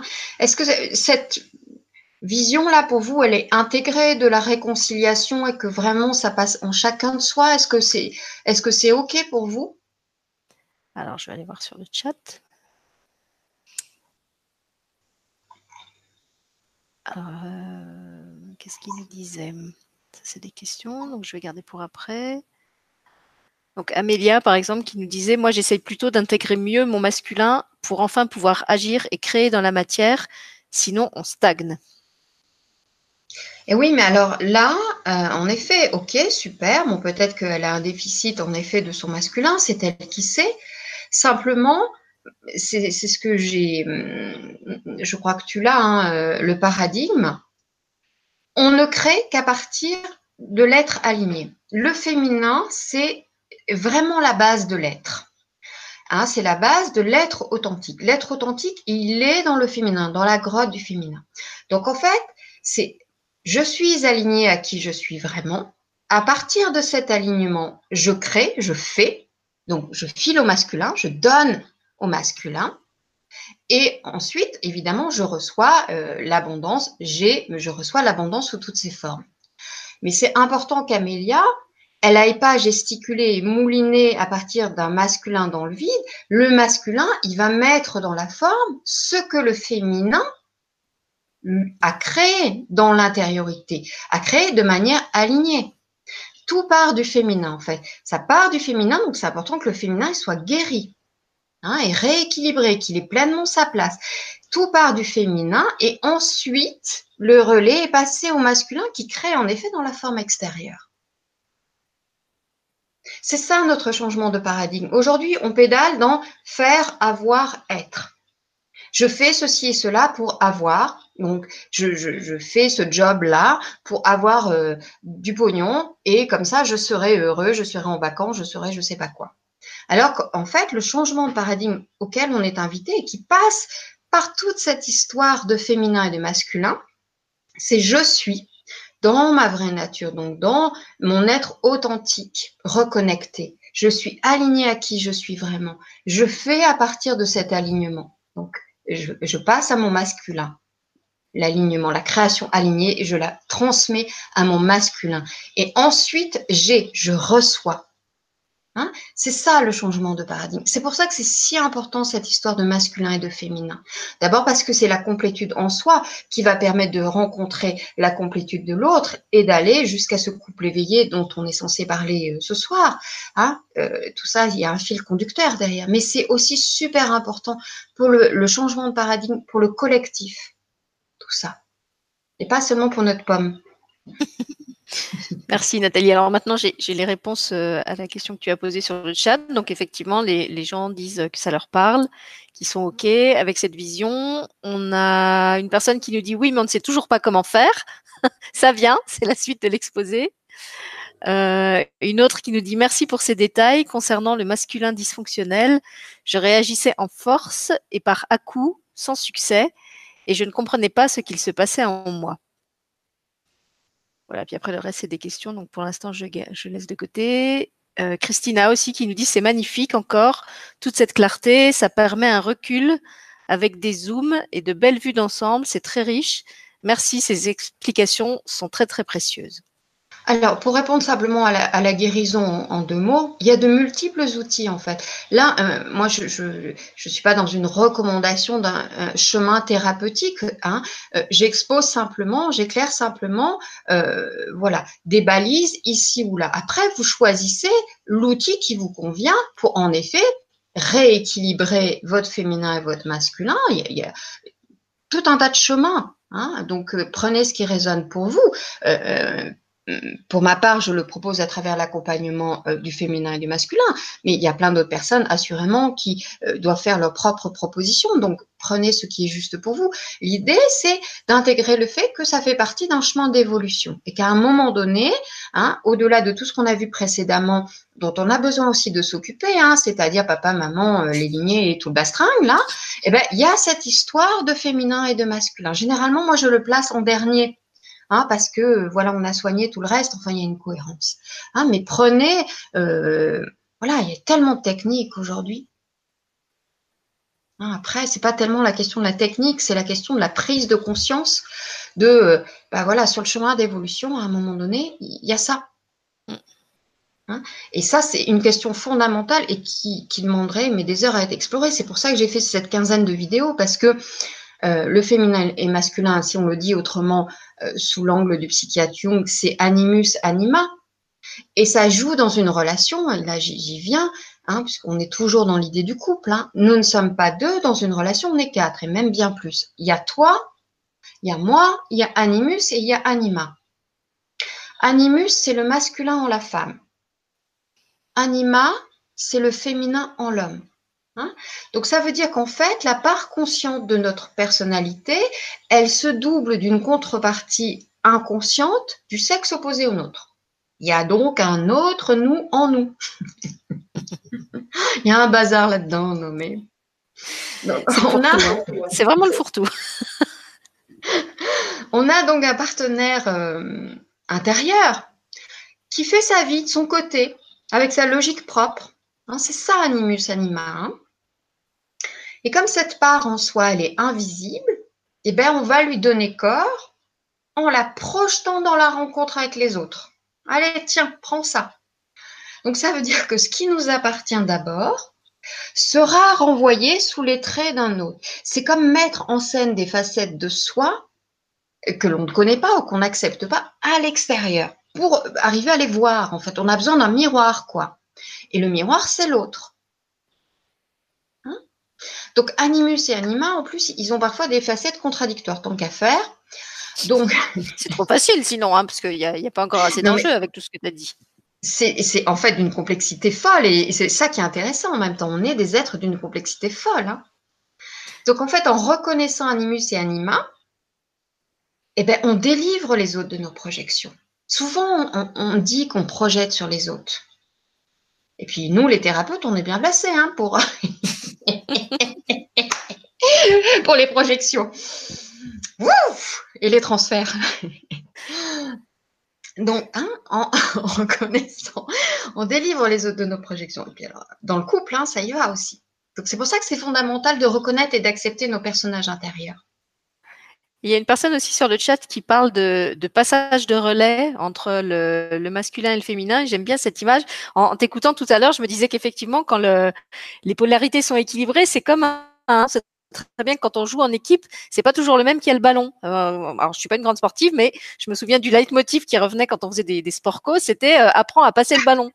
Donc euh, voilà, en fait c'est c'est ça, c'est une euh, comment on appelle ça, une collaboration, une, une coopération entre deux pôles qui se refilent le ballon. Euh, voilà, à un moment c'est l'un qui l'a et qui, qui mène le jeu, et puis après il va filer le ballon à son partenaire et c'est l'autre qui va mener le jeu. Et c'est vraiment comme une euh, une danse ou une, une co-création perpétuelle quand c'est équilibré et que ça se passe bien. On est bien d'accord?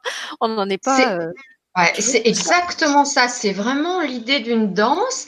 Euh, il y en a un qui prend le dessus, mais pas au sens de la domination. C'est-à-dire, c'est vraiment ça, oui, c'est très très juste. Oui, oui, oui, merci, c'est exactement ça. Hmm.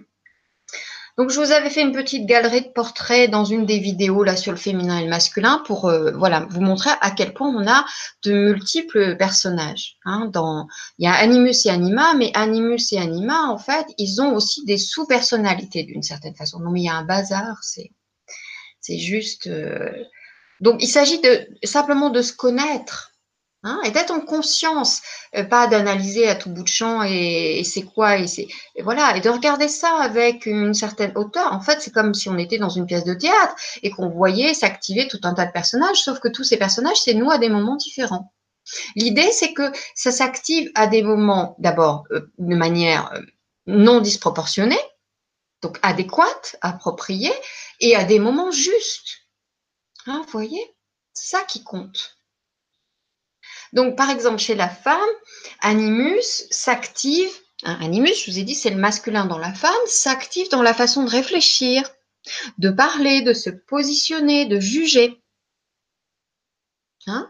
Et chez l'homme, anima s'active dans ses émotions, dans ses humeurs, dans ses emballements, dans ses frustrations. Et donc, plus on ignore une facette, euh, plus on la refoule, en fait, plus on augmente la, pression pour qu'elle se manifeste. Hein. Et donc, plus on va se trouver avec des miroirs qui vont nous renvoyer, mais euh, à 200 000, euh, ce qu'on essaie de, caler à la cave, quoi, en nous. Hein. C'est pour ça que parfois on a des relations qui sont aussi confrontantes. C'est de là que ça vient. D'ailleurs, si vous voulez, euh, bah, par exemple, mesdames, hein, s'il y a des dames euh, plus que des messieurs, j'imagine, ce soir, comme d'habitude. Euh, mais il y a Rudy quand même, il y a au moins un homme.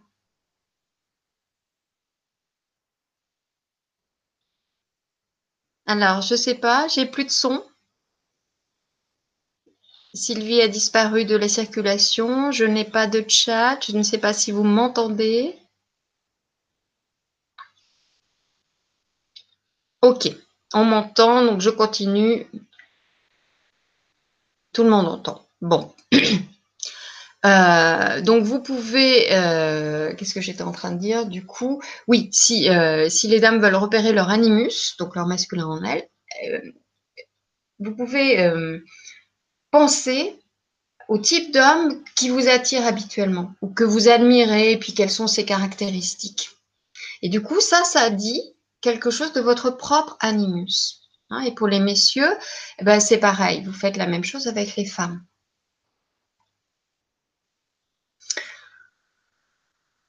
Bon, je me sens un petit peu seule là, mais c'est pas grave si vous m'entendez. Il y a un travail euh, essentiel donc à faire de guérison, on l'a dit, hein, de chaque polarité, de réconciliation, aussi sur le feu créateur primordial, hein, je l'ai dit, dans le bas-ventre, deuxième chakra, qui est le siège de l'être authentique, et aussi sur cet axe vertical, donc hara, cœur, esprit. Es-tu là? Oui, oui, je suis là. Ou sacré, cœur, conscience, hein, associé. Donc ça, c'est l'axe vertical qui est à guérir. Donc, on fait ça en énergétique, par exemple. Hein, je réponds à la, question de tout à l'heure. Associer un axe horizontal, les trois cœurs, ce que moi j'appelle les trois cœurs, avec le, sacré cœur euh, au milieu. Hein, euh, et donc, du coup, vous voyez vertical, horizontal. Et là, on est euh, ciel et terre, on est nickel. Parce que la voie de l'unité, elle se situe au-delà du féminin et du masculin. Hein. on est d'accord évidemment avec ça. La voie de l'unité, c'est parvenir à sa propre complétude en soi pour rejaillir à l'extérieur et s'unir à celle de l'autre, ce que j'ai dit à un instant, et rayonner euh, évidemment une troisième entité, le nous. Hein, je parle souvent de, cette troisième entité, le nous, et on va la retrouver euh, à, la fin sûrement euh, quand on va parler du couple éveillé. Je regarde un petit peu Mm. Dis-moi si, si, je suis au bon endroit du, du PDF, parce que je ne sais pas si je suis à la bonne page. Ben en fait, il n'y a plus tellement grand-chose. Oui, on... Enfin, plus tellement grand-chose. Il faut que je descende encore plus? Je n'ai pas regardé ce qu'il y a après. Alors, attends, parce que le mien est de ce côté. Comment? Alors, moi, je suis à le couple. Pourquoi Comment Quel couple? Stratégie relationnelle. On n'a pas parlé de ça. Oui, oui, oui, ça y est, ben on arrive. Voilà. là, on, est bon. J'avais un, petit retard sur le mien parce que c'est sur ma tablette sur le côté.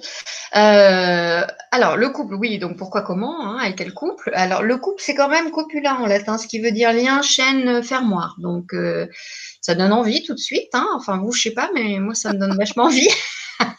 ça me rappelle l'émission qu'on avait faite sur la dépendance affective où je m'étais rendu compte, euh, je, cherchais une image de couverture avec un cadenas ouvert et je m'étais rendu compte qu'on ne trouvait que des cadenas en forme de cœur fermés.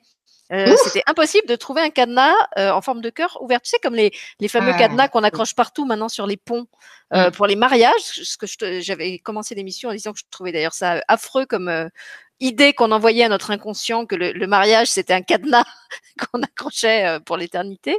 Et euh, même en cherchant une image de cadenas ouvert, eh ben il n'y en avait pas. C'est ce que j'avais trouvé assez révélateur. Oui, mais c'est ça. Parce qu'en fait, le couple, c'est vraiment le lieu de toutes les, in les intaxes. Enfin, on est dans un hyper conditionnement. Conte de fées, films, chansons. Ça parle de quoi? Ça parle d'amour sous forme d'attachement, de dépendance, de sacrifice, de combat à mener pour trouver mm. retrouver l'autre. Hein, et puis connaître un happy end potentiellement. Alors que le happy end, enfin, quand, quand on a le happy end, bah, c'est là que tout commence. Hein, ça commence quand on se trouve en couple. Et vraiment, on nous vend euh, tout à fait autre chose. Hein. Le choix de l'autre, il est, pas. C'est jamais exploré hein, ce qui se passe euh, après le mariage. Ah non, c'est. Dans, les, dans les romances, tout ça, dans les films. Ils vécurent heureux, ils euh, voilà. On, voit pas. Hein. Il, y a, le mariage, mais on voit pas comment ils deviennent après. C'est bizarre. Et, eh ben, et pourtant, c'est après que c'est vraiment là le challenge. Mm. il est là le challenge en fait. Hein. C'est de ça dont on parle hein, ce soir, parce qu'en fait tout ce qu'on vient d'évoquer, eh ben, le bagage là qu'on vient un petit peu décortiquer ensemble, c'est ça qu'on va retrouver au milieu de la salle à manger dans le couple et dans la chambre et dans la salle de bain. C'est ce truc là qu'on va se prendre euh, de partout. Hein. parce que vous avez bien compris que le, le choix de l'autre, c'est pas un hasard. La rencontre avec un tel plutôt qu'un tel, ben, ça, ça, a un sens. Alors oui, vous allez me dire, mais lequel? Certainement pas celui de combler ce vide en nous, de nous combler tout court. Hein. Ça, c'est le fantasme, c'est l'intox. Ça, euh, ça c'est remettre sa vie, son bonheur, ce qu'on disait tout à l'heure, son pouvoir dans les mains de l'autre. Et puis demain, si l'autre il est plus là, qu'est-ce qu'on fait? On s'écroule. Et l'autre, c'est quoi? C'est une béquille. On peut tenir sur nos deux jambes, hein, et c'est là que commence notre souveraineté en fait. Hein. La relation, elle, peut vraiment être vue comme un outil d'évolution, c'est un passage initiatique d'une certaine façon. L'amour, ça nous met face à l'essentiel. Hein. Qu'est-ce qu'on y trouve? On y trouve d'abord nos peurs, nos failles, nos limites, nos ombres. Qui que soit l'autre, la relation, elle parle d'abord de soi. Hein. On entre en relation avec quelqu'un sur la base des éléments qu'on a vus précédemment. Donc l'autre, il est choisi par notre inconscient. Même quand on fait une liste avec des critères bien rangés dans des colonnes, pouf, pouf, pouf, quoi. c'est de la blague. Hein, c'est de la blague. Et puis, comme si ça suffisait pas, parce que je vous ai déroulé les bagages, alors vous allez dire, non, mais il faut qu'elle arrête, là. les hormones, là, elles se mêlent de la relation au début. On, est bombardé. Nous sommes bombardés par des vagues différentes d'hormones dites du bien-être hein, au début. Hein, d'où en partie la lune de miel qui peut durer d'ailleurs jusqu'à trois ans hein, si on est bien fichu. Donc là, on est, on en prend mais, mais plein. Donc vous croyez qu'on est maître de quoi là? De rien. Hein et puis aussi, euh, il y a l'idée que la relation est quand même drôlement fondée sur des masques au départ, hein, parce que ben, on veut plaire à l'autre. Donc on joue un personnage, ça faut se le dire. Hein. Et d'ailleurs, dans la relation, euh, dans le dans le couple, la relation, c'est quand même beaucoup de jeux psychologiques. Hein. Le plus pratiqué que vous connaissez certainement, c'est le triangle dramatique, victime, sauveur, persécuteur. Alors, il y en a d'autres. Hein. Il y a la collection de timbres, il y a l'élastique. Je ne vais pas vous faire la liste. c'est les jeux psychologiques de base. Hein. Et puis, comme dans tout théâtre, bah, il y a une panoplie de, de je, bouge mais mais vous voyez pas mais j'ai plein de, de, bougies parce qu'il y avait une histoire de lumière j'ai plein de bougies mais alors j'ai une chaleur autour de moi c'est les hormones Nathalie c'est pas les bougies nous n'aborderons pas ce sujet ce soir deuxième printemps ami du deuxième printemps bonsoir Bon, donc je disais quoi, le théâtre euh, Oui, théâtre. Oui, tu parlais des, des, costumes. Hein, des, costumes égotiques, bien sûr. Alors, on a quoi? On a Boudé, On a crié, on a manipulé, on a culpabilisé, on a pleurniché aussi, on a blâmé, euh, euh, qu'est-ce qu'on a? Humilié, euh, menacé, insulté, faire du chantage, justifier. C'est des super costards hein, quand même. Hein. Mmh, sympa, hein. sympa le jeu. Voilà, ça c'est le théâtre, mais c'est aussi ça qui peut circuler dans le couple.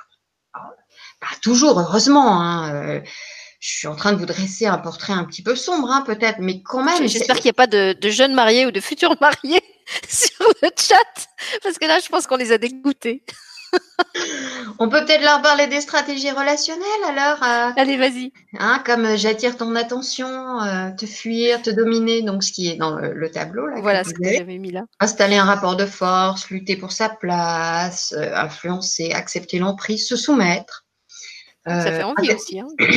Oui, ça donne envie. ça dépend. Il y a des moments où ça peut être sympathique, mais enfin bon, si c'est en permanence, interpréter tes propos, tes actes. Et le fameux, puisque tu m'aimes, tu dois m'accepter comme je suis. Alors ça, ça a l'air super évolutif, mais c'est un gros piège, ce, truc-là, parce qu'en effet, ça peut être de la permissivité positive, ça c'est vrai, mais ça peut être aussi une façon de censurer l'autre dans ses besoins et ses ressentis, hein, ou de justifier un refus d'évolution euh, en soi.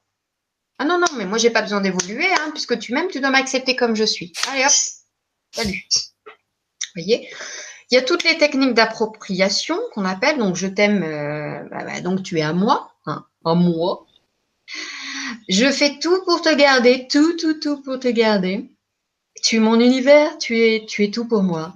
Oui, là aussi, écoutez les messages qui nous sont envoyés à travers les films, la pop, euh, toutes ces chansons, euh, Je ne peux pas vivre sans toi, Mon cœur saigne. voilà, on, en a à tirer la rigot. Hein.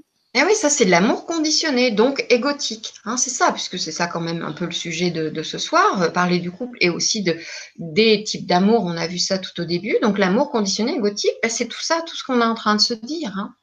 Or, est-ce qu'il y a une raison à l'amour? Dans ma dernière vidéo sur euh, les liens d'âme, liens d'âme et souffrance, hein, je crois, j'explique que l'amour n'a besoin d'aucun point de fixation, d'aucun objet. Hein, ceux qui ont fait une expérience de mort imminente, une expérience mystique, un satori ou une connexion dans la nature savent ça. ça jaillit de soi, en fait, hein, parce que l'amour universel est ce que nous sommes. Il est ce qui est, et donc partout et en tout. Il n'a pas besoin d'objets de points de fixation. C'est ça qui le différencie d'une certaine façon de l'amour égotique qui veut absolument un objet, qui veut délimiter par une forme. Cette forme, c'est l'autre. Hein? Alors, il y a quelques menus freins à l'amour. On peut citer principalement les failles narcissiques hein, d'amour de soi, de manque d'estime de soi, qui vont amener, nous amener à dire à l'autre, inconsciemment bien sûr, aime-moi puisque je ne m'aime pas. Mmh. Aime-moi puisque je ne m'aime pas, c'est l'idée de combler. Hein. Il y a tout ce qui est aussi les deuils non faits, notamment avec les ex, d'où l'intérêt de, faire la paix avec les relations. Je ne dis pas forcément avec les personnes, mais au moins avec les relations. Ne, pas croire en la relation, en l'amour aussi, ça c'est évidemment c'est un frein. Le déficit d'implication, parce que ben, une relation, que ce soit couple ou pas, une relation, c'est une implication. C'est une implication. Hein. Alors, il y a toute l'idée de la posture de victime, évidemment, de se plaindre en permanence. Ça, c'est un frein à l'amour, hein, c'est un tuer l'amour.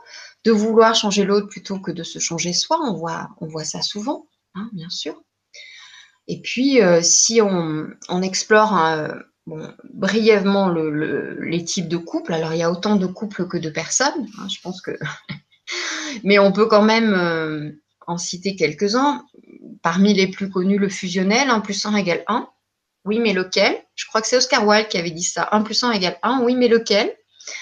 Donc, euh, bah, voilà. Donc, il y en a un qui passe à la trappe. Il y a le couple colocataire, 1 plus 1 égale 2. Alors là, bah, tout est séparé, en fait. Il y a le couple réparation, qui est lié à la blessure fondamentale de l'enfance dominante, hein, comme on l'a vu tout à l'heure. En fait, hein. donc le couple, il est censé réparer cette blessure fondamentale. Ça, c'est très souvent, hein, ça. Le couple maternant, nourris-moi, nourris-moi, nourris-moi. Le couple paternant, protège-moi, protège-moi, protège-moi. Le couple opportuniste, qu'on commence à voir euh, de plus en plus en France, c'est très américain au départ, c'est en fait lié à un projet, à du faire. Donc voilà, on se marie autour de quelque chose de matériel, d'extérieur. Hein, puis il y a aussi le couple fraternel, le couple passionné, le couple sexuel, le couple je t'aime moi non plus, le couple toxique. Bon, il y a toutes sortes de couples hein, en fait. Hein. Il y, a, Véronique sur le chat qui nous dit, euh, qui te dit merci Nathalie de casser les rêves du plus grand nombre. non mais je vais vous en restaurer un autre rêve. le, rêve arrive, et on arrive. Et puis il y a Catherine qui nous dit euh, que ça lui rappelle un cours sur les MST en école d'infirmière où les seuls qui étaient bien, qui se sentaient bien, étaient les célibataires. Voilà, et puis euh, Christina leur répond non, non, au contraire, c'est bien, c'est très lucide, et là au moins ça ne fout pas les boules par rapport à des fois. Là, c'est du vraiment lucide, simple, marrant, et donc pas du tout affreux. Merci Christina. En fait, c'est pas c'est pas le rêve que je suis en train de vous casser, c'est une illusion. Oui, c'est ça. C'est une illusion. c'est le hein. théâtre. Voilà, c'est le carton-pâte là qu'on est en train de démonter, mais il n'y a rien à juger parce qu'on en passe tous par là. Enfin, je veux dire, on a tous vécu plusieurs couples. Hein, moi, j'ai parfois raconté que j'avais eu cette chance formidable. Alors, j'ai vécu plusieurs types de relations, euh, mais une, relation particulièrement formidable avec une âme sœur de compagnonnage. Euh, où, là, on touche vraiment aussi à, l'amour inconditionnel. Moi, je, dis que cet homme vraiment fait expérimenter, toucher du doigt ce qu'était euh, l'amour inconditionnel. Après, il y a toutes sortes euh, de couples et chacun a son apport. Hein. Euh, de toute façon, tout est évolutif. simplement, l'idée ce soir, c'est en effet de regarder les choses avec lucidité, et puis euh, bienveillance. Enfin, voilà, il n'y a rien à juger. On en est là où on en est. On a besoin de passer par là et on grandit au fur et à mesure. Et puis, c'est aussi de prendre de la distance avec, en effet, humour et autodérision si on peut, parce que tout ça, c'est une, pièce de théâtre. Hein et puis, bah, du coup, on va parler un petit peu des, liens d'âme. Donc là, les flammes jumelles vont se réveiller. C'est l'autre famille, les liens d'âme. hein, comme on a une, une famille de sang, bah, on a une famille d'âme. Nous venons tous de la source 1, bien sûr. Hein. Euh, et à un moment donné, il y a cette fragmentation de lumière et donc la naissance de multiples étincelles de pure lumière divine. Hein. et donc, on a comme une sorte euh, de création d'arbre généalogique d'âme hein, à partir euh, d'une même teinte, d'une même coloration, vibration. Et plus elle, une autre âme est proche de la vôtre, plus vous pouvez vous sentir lié, relié et connaître des reconnexions en incarnation. On entend souvent dire ça, je me sens reconnecté à cette personne parce qu'en effet, il y a une histoire de euh, proximité, de coloration, de vibration. En fait, hein. dans l'arbre généalogique, on est plus ou moins proche.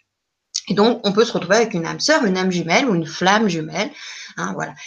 Ceci dit, c'est pas pour autant que c'est une relation sentimentale dans, dans tous les cas. Hein. Ce sont des rendez-vous souvent évolutifs parce que bah, on a des dossiers à régler qui sont restés en suspens. Donc toujours voir au-delà de manière plus vaste et non à partir du personnage et de ses filtres, hein, de sa vision rétrécie, altérée et surtout de son amnésie en raison du voile de l'oubli. On se met à vibrer au contact de quelqu'un, ça y est, il y a tout qui s'active. Hein, je dis ça dans ma dernière vidéo et on pense que youpi tralala, mais il n'y a pas forcément un youpi tralala c'est le Youpi Tralala, il date d'il y a 560 euh, euh, ans et euh, on n'a pas forcément à le revivre. Donc il y a un truc qui s'est réactivé, mais donc c'est pour ça d'être dans la conscience et de regarder de manière plus haute. Mais on peut faire le Youpi Tralala si voilà, si, on veut. C'est pas obligatoire. Hein et donc du coup, bah, parler de cette blessure originelle, je crois qu'on l'a évoqué vite fait tout à l'heure, hein, puisqu'on parle d'âme l'occasion de dire quelques mots là-dessus. Euh, en se créant comme âme individuelle, on se décroche du tout, hein, de la source avec laquelle on était fusionné. On était fusionné avec maman, mais on était aussi fusionné avec euh, la source hein, euh, au niveau de l'âme. Et ça, c'est le trauma primordial, originel, dont chacun porte une empreinte vibratoire. Et comme c'est drôlement bien fichu, grand chef d'orchestre, il est super organisé. Cette blessure, en tout cas dans le travail que, que je fais, je, je, l'ai trouvé comme ça. Cette blessure, elle a l'atteinte d'une des quatre, alors pas des cinq, mais des quatre blessures fondamentales de l'enfance. Trahison, rejet, abandon, injustice. Cette blessure originelle, c'est-à-dire la séparation d'avec la source, elle est imprimée elle a une empreinte vibratoire, hein, comme je viens de le dire. Alors plutôt sur la polarité du féminin de l'âme, qui a subi cette scission avec la source, elle a subi, tandis que la polarité du masculin, de l'âme, a vécu cette scission comme une aventure. Ouais, super, un voyage en incarnation, chouette, chouette. Donc, vous voyez, il y a eu une espèce de conflit intérieur dans l'âme.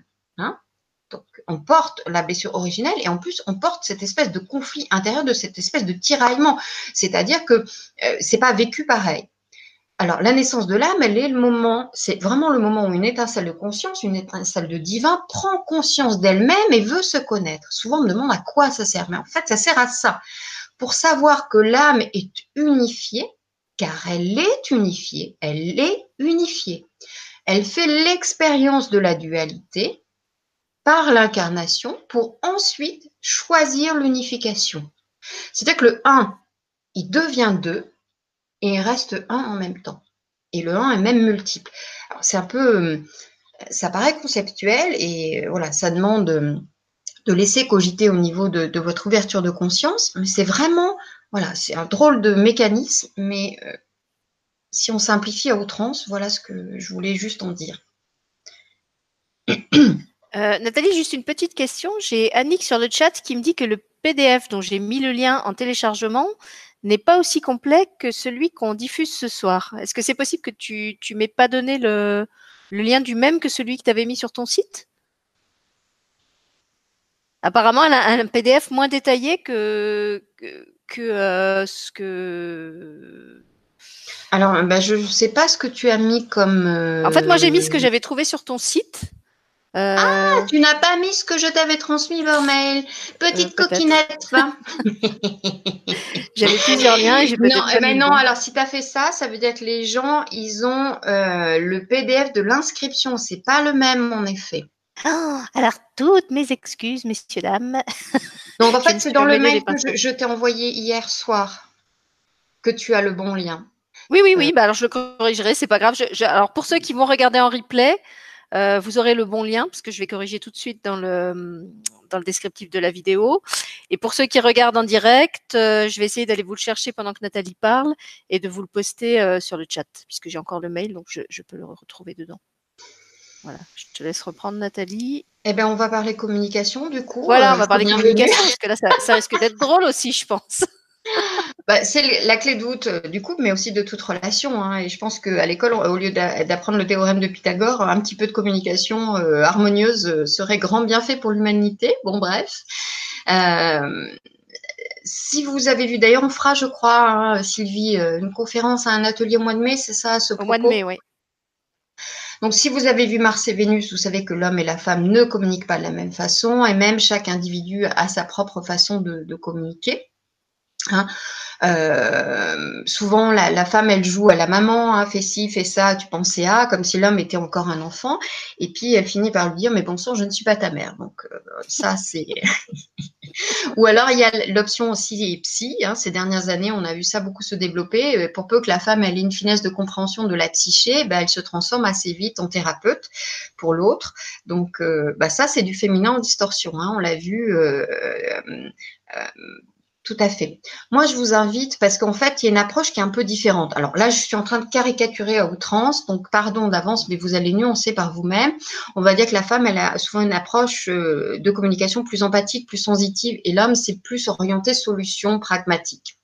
Donc moi, j'invite les messieurs, s'il y en a encore euh, là avec nous ce soir, à user d'humour quand euh, leur partenaire a envie de leur parler en leur demandant Veux-tu être écoutée, ma chérie, comme une femme ou comme un homme? Ce qui veut dire Est-ce que je t'écoute ou est-ce que je t'apporte une solution, une compétence, un conseil? Parce que ben voilà, hein, l'humour, ça permet tout de suite d'étendre un petit peu euh, les choses.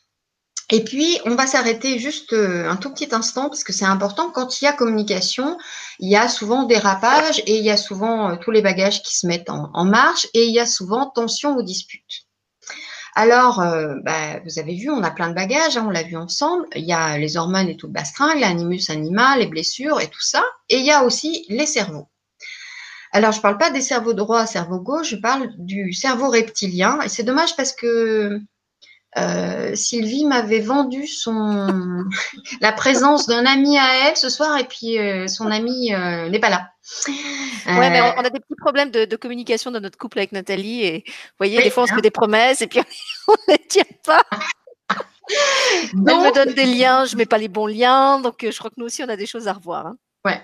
Donc, on a trois cerveaux. Cerveau reptilien archaïque, qui est relié à la euh, survie, le limbique émotionnel, qui est relié euh, à tout ce qui est affectif, et le néocortex, qui est l'intelligence rationnelle.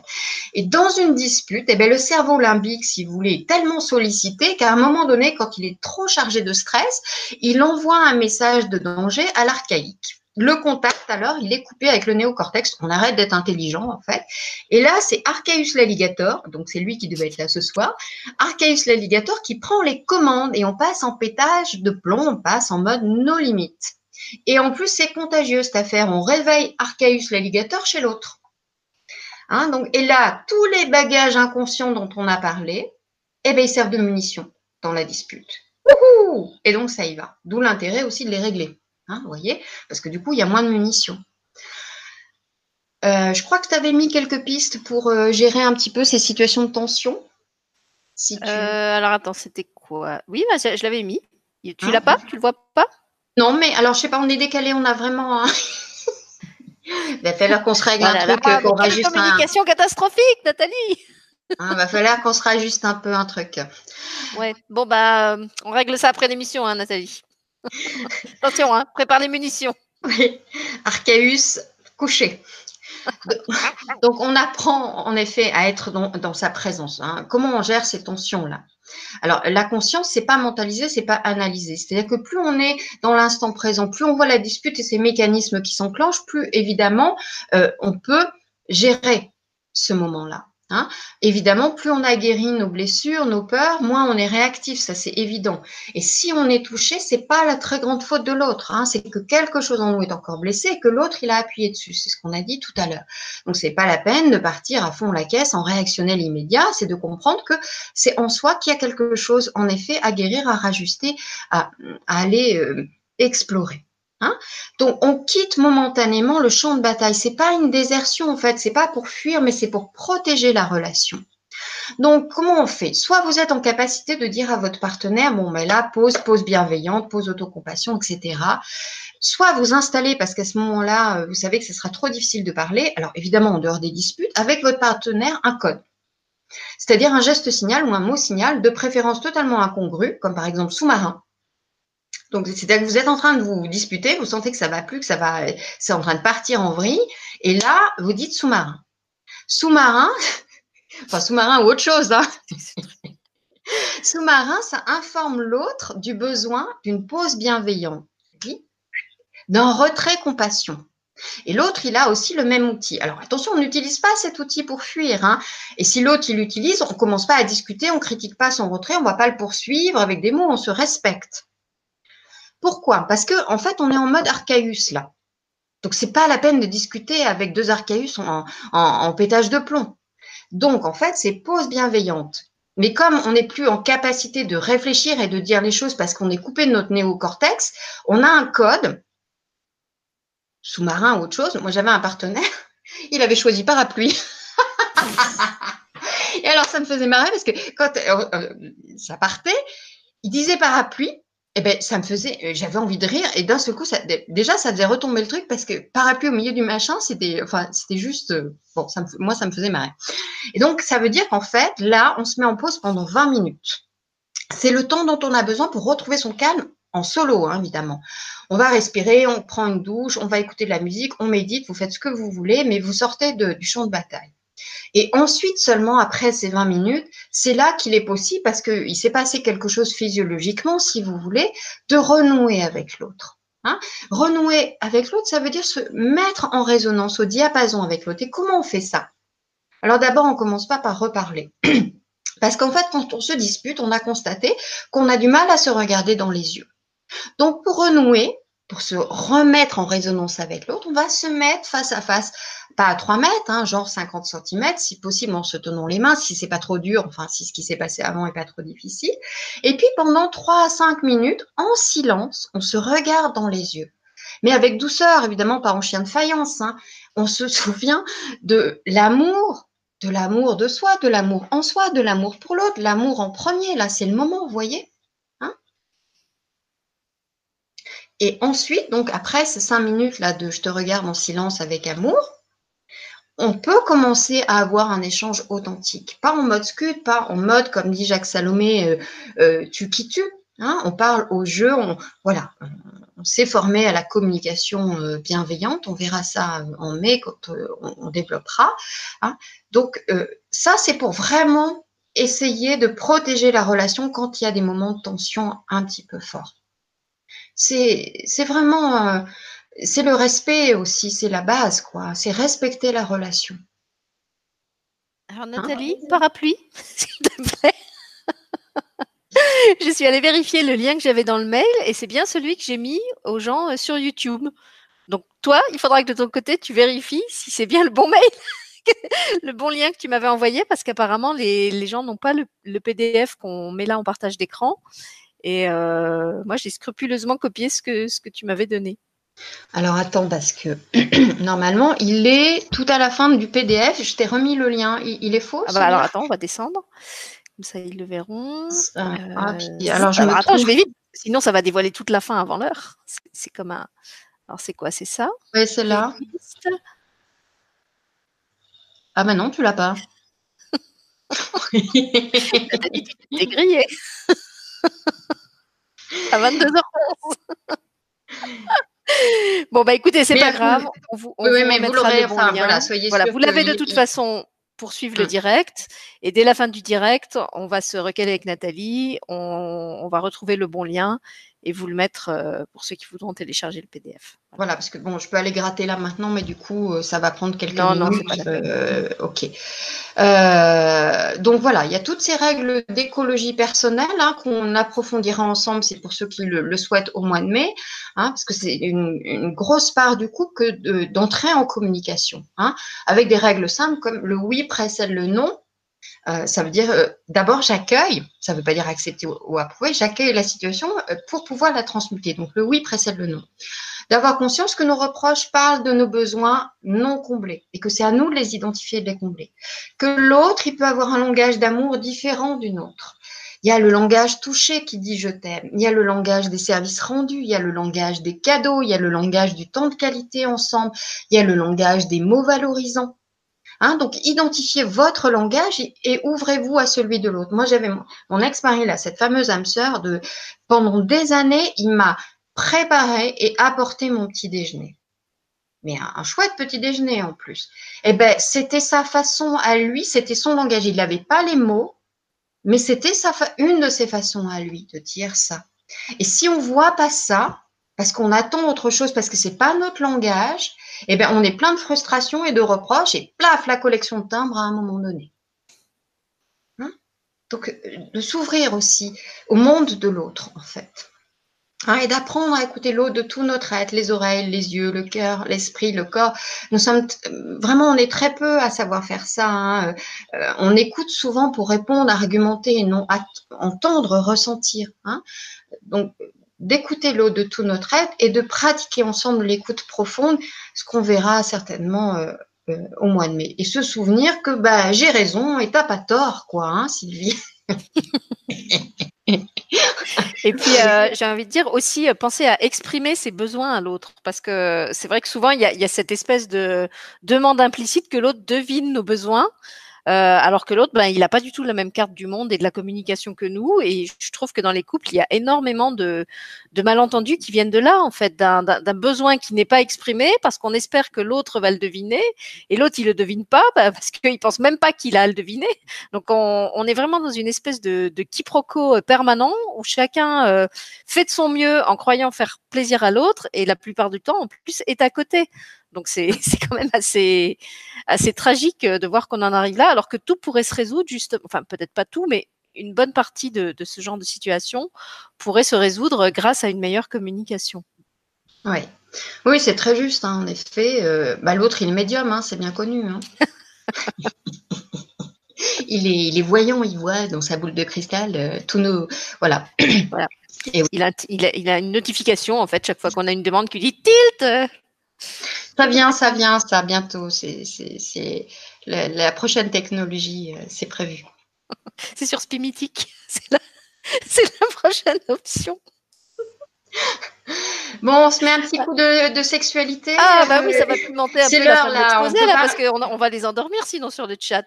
22h15, hein, c'est l'heure, c'est permis. Euh, c'est la bonne heure pour ça. Il n'y a plus de mineurs à cette heure-ci normalement qui regardent l'émission, donc ça devrait être bon. Là, on entre dans tout le champ des projections, des tabous, des peurs, des croyances collectives, individuelles. Hein, on est bien d'accord.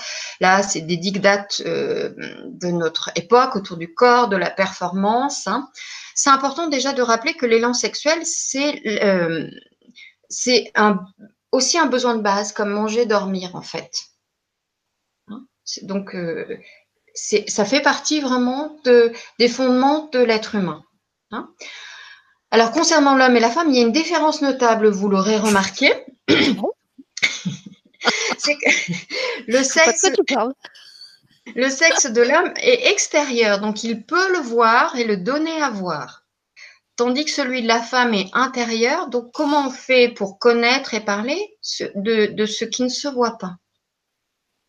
Déjà, hein, c'est une différence notable au départ. La question des hormones, l'homme, il est plus chargé en testostérone, donc il est plus sexuel. Hein. La femme, elle est, plus chargée en ocytocine, donc c'est plus la reliance, en fait, la reliance à l'autre. Hein. Euh, donc déjà, ça, ça, fait des choses, évidemment, où on n'a pas tout à fait le même univers. On part pas tout à fait du, même endroit. Hein. Il y a aussi la différence de, rythme, mais ça c'est entre les personnes, c'est pas une question d'hommes et femmes. Si au départ il y a une sexualité active parce que voilà euh, tout ce qu'on a dit tout à l'heure, les hormones et tout ça, il y a aussi un temps de rajustement après sur le rythme personnel intérieur de chacun, et ça c'est souvent source de tension. Hein. Donc c'est important de l'avoir en tête pour pouvoir le dépasser ensemble. Hein. Il y a une différence d'approche aussi. La femme, elle se lasse plus vite d'une sexualité de type mécanique. Hein.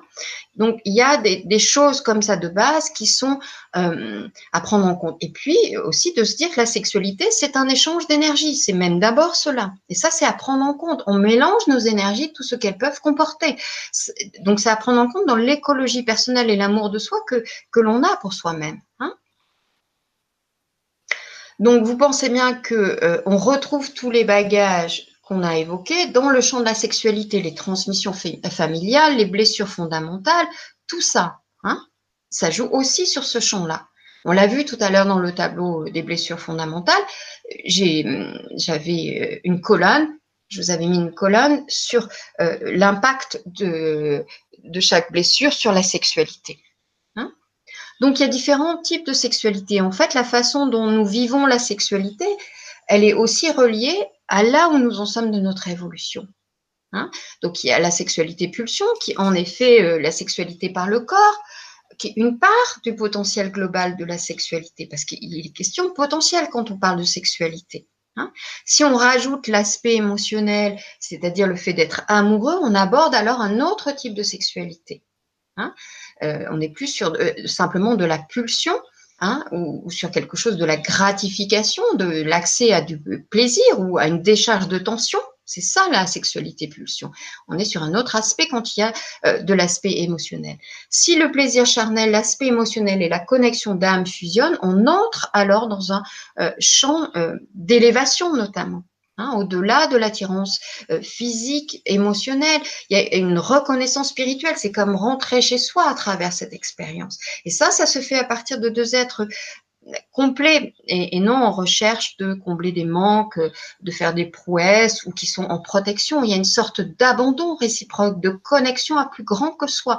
Hein, ceux qui, dans les flammes jumelles ou autres d'ailleurs, ont connu des moments de fusion à travers la sexualité, ont touché du doigt, si je peux dire, ce, dont je suis en train de parler. Ah, mais enfin quoi? Pas déraper maintenant, hein on, est quasiment à la fin là. Donc, quand on a guéri les bagages évoqués précédemment, qu'on a intégré, je ne regarde plus, euh, transmuté ces ombres, ben, la relation sexuelle, elle devient un outil d'élévation vibratoire spirituelle et peut donner accès à des états de conscience modifiés et donc de sagesse. Hein. Nous sommes incarnés, c'est donc à partir de notre corps que tout se vit. C'est pour ça que c'est essentiel d'honorer le corps comme siège en effet des forces primaires, des sentiments et de l'expression de, l'âme. Hein. donc si on ramène ça au couple en caricaturant, le couple réparation dont on parlait tout à l'heure, il vit une sexualité plutôt de pulsion. Hein, le couple éclairé, euh, bah, lui, il a entamé un travail de guérison, donc il vit un début de connexion cœur-esprit. Et le couple éveillé, dont on va parler dans, un tout petit instant, il a fusionné tous les aspects de l'être en chacun. Il vit l'unité en soi, avec l'autre, avec le tout. Et la sexualité, elle se vit dans une connexion profonde au niveau des âmes et une compréhension mutuelle intuitive, en fait. Hein. Et c'est là qu'on peut relier la sexualité et le sacré, comme on peut le voir dans, euh, à travers différentes euh, civilisations. Je pense au tantrisme, hein, euh, qui voit la sexualité comme une voie d'accès à la conscience supérieure et à la réalisation de soi. Hein. Faire l'amour dépend de la façon d'être au monde dans leur vision. Hein. Le taoïsme avec l'union du yin et du yang, l'union du ciel et de la terre, la sexualité est, est vécue comme la voie royale menant à l'unité et toute la mystique hindouiste avec le Kama Sutra, euh, donc avec toutes ces pratiques codifiées de méditation, de transe, etc., qui permettent d'atteindre la félicité, donc l'état originel de l'être. Donc la sexualité et le sacré ne sont pas opposés, ils sont intrinsèquement liés euh, véritablement. On aurait pu parler de Kundalini aussi, mais c'est trop tard. Donc, je vous invite à passer. Ceci dit, pour la Kundalini, il y a une vidéo que j'avais relayée sur mon blog où plusieurs personnes euh, font euh, état de leurs expériences d'éveil de la Kundalini et je trouve que c'est assez complet parce que c'est des expériences diverses et variées euh, et que du coup, voilà, on apprend des choses pour ceux qui veulent apprendre des choses et voilà, ça a un côté aussi rassurant parce que souvent on ne sait pas ce qui nous arrive. Donc l'idée, c'est de passer d'une sexualité euh, euh, récréative à recréative. Donc allons-y, créons. Donc dans le PDF qui sera complet, vous aurez ces deux voilà, je voulais juste rappeler le nom de ton blog parce que ça fait plusieurs fois que tu y fais référence. C'est des mots à l'âme. Vous avez aussi le lien du blog. Euh, alors là, c'est le bon dans le descriptif de la vidéo. Euh, si vous cherchez les, articles et les vidéos dont, dont parle Nathalie, elles sont dessus. Et on arrive quasiment à la fin avec enfin le couple éveillé. Et l'amour créateur, c'est quoi euh, hein J'espère qu'il reste quelques jeunes mariés ou futurs mariés présents avec nous. Qui ont tenu le choc euh, au-delà de, tout, de tout le théâtre. Donc l'amour créateur, si on résume, tout à l'heure on a vu 1 plus 1 égale 1, 1 plus 1 égale 2, bah là c'est 1 plus 1 égale 3, c'est toi, moi, nous, ce fameux nous dont euh, je pense, c'est-à-dire que c'est la, la création d'une troisième entité. C'est en cela qu'il est créateur, ce couple éveillé, et que l'amour devient créateur parce que on, on, on, crée une troisième entité. Il n'y a plus d'amour réparation, d'amour béquille, d'amour idéalisé, reproduction de modèles, opposition de modèles, d'amour révolté, d'amour aseptisé. On est sur un amour d'être à être d'être authentique à être authentique. Donc, au-delà des égaux. Ce pourquoi je vous ai fait passer par tout cet aspect des bagages, hein, pour vous amener au fait que cet amour et ce couple éveillé, c'est celui qui s'est déchargé de toutes ces blessures, de toutes ces peurs, de toutes ces ondes, de tous ces freins. Ça, ça a été guéri, transmuté. C'est au-delà de toi et moi pour aller vers le nous. Hein, euh, la création de ce nous, pas un nous fusion, avalement, un nous alliance, un nous alchimie. C'est ensemble au service de l'amour. Hein. Donc c'est un amour qui s'abandonne, on vient de le dire dans la sexualité, s'abandonne en toute confiance au flux de la vie, à l'autre, euh, à soi. C'est un amour vraiment qui considère euh, la relation comme une œuvre d'art en constante expansion. Hein, en renouvellement euh, permanent, un amour conscient, lucide, attentif, attentionné, présent, impliqué. Hein, un amour qui vraiment euh, nous révèle à nous-mêmes, nous unifie à nous-mêmes. Hein, il y a cette question de l'unification en soi avec le féminin et le masculin qui irradie sur le monde, hein, qui contribue au collectif. C'est en ça qu'il est créateur. Donc à partir de deux êtres dans le plein de soi, de deux êtres reconnectés à leur êtres authentiques, à leur part de divin en eux. Hein, et la relation devient un espace sacré.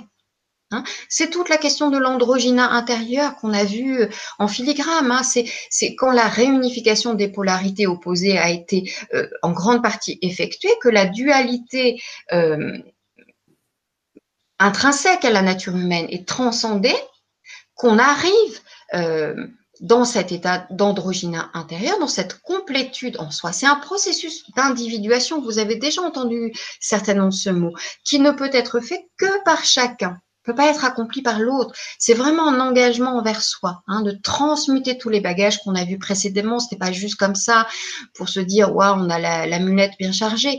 D'apposer de l'autocompassion, du pardon encore et encore à soi, à l'autre. Il n'y a pas d'évolution sans pardon. Hein. Vraiment pardon à soi, pardon à l'autre. J'ai parlé de ça dans une vidéo euh, récente. Et puis ça demande d'accepter de rencontrer le vide en soi, ce qui est différent du néant, le vide créateur, hors du champ de la personnalité de, de Pipo Lego qui veut contrôler, qui veut analyser, qui a besoin de repères, de limites. C'est vraiment entrer dans cet abandon total pour ensuite s'abandonner à l'autre et à l'amour et à ce plus vaste que soi. Cet abandon que l'on voit souvent comme une forme de mort. Et en effet, pour ceux qui l'ont expérimenté, ne serait-ce que quelques instants, parce que parfois ça passe par des paliers, c'est une sorte de mort. C'est pas un chemin de développement personnel au sens de développer le personnage, mais bien dépouillement du personnage pour rejoindre notre être authentique. C'est vraiment un processus alchimique transformation, mais totale, profonde en chacun, hein, jusqu'à remettre vraiment les rênes euh, aux êtres authentiques, jusqu'à la dissolution des égaux. Hein, c'est vraiment ça, en fait. Hein. Donc, je crois qu'il y avait un, un dernier tableau voilà, des partenaires qui ont réglé les points suivants. Oui, je l'ai mis. Hein, donc avec euh, voilà tout ce que euh, les partenaires qui en sont arrivés là, donc le couple éveillé. Euh, alors évidemment la liste elle n'est pas exhaustive, hein, mais voilà conscience du but caché de la relation, hein, voir le partenaire dans sa vérité, être responsable de ses besoins et de sa communication. Tiens donc. Hein, sortir du fantasme, tu le disais tout à l'heure, euh, Sylvie, que l'autre va nous deviner, etc. Donc accueillir les pardons, enfin transmuter tous les bagages dont on a parlé. Accepter, ça c'est important, la sensibilité, la vulnérabilité en soi et en l'autre, c'est fondamental. C'est pour ça que la guérison du féminin est importante aussi. Hein.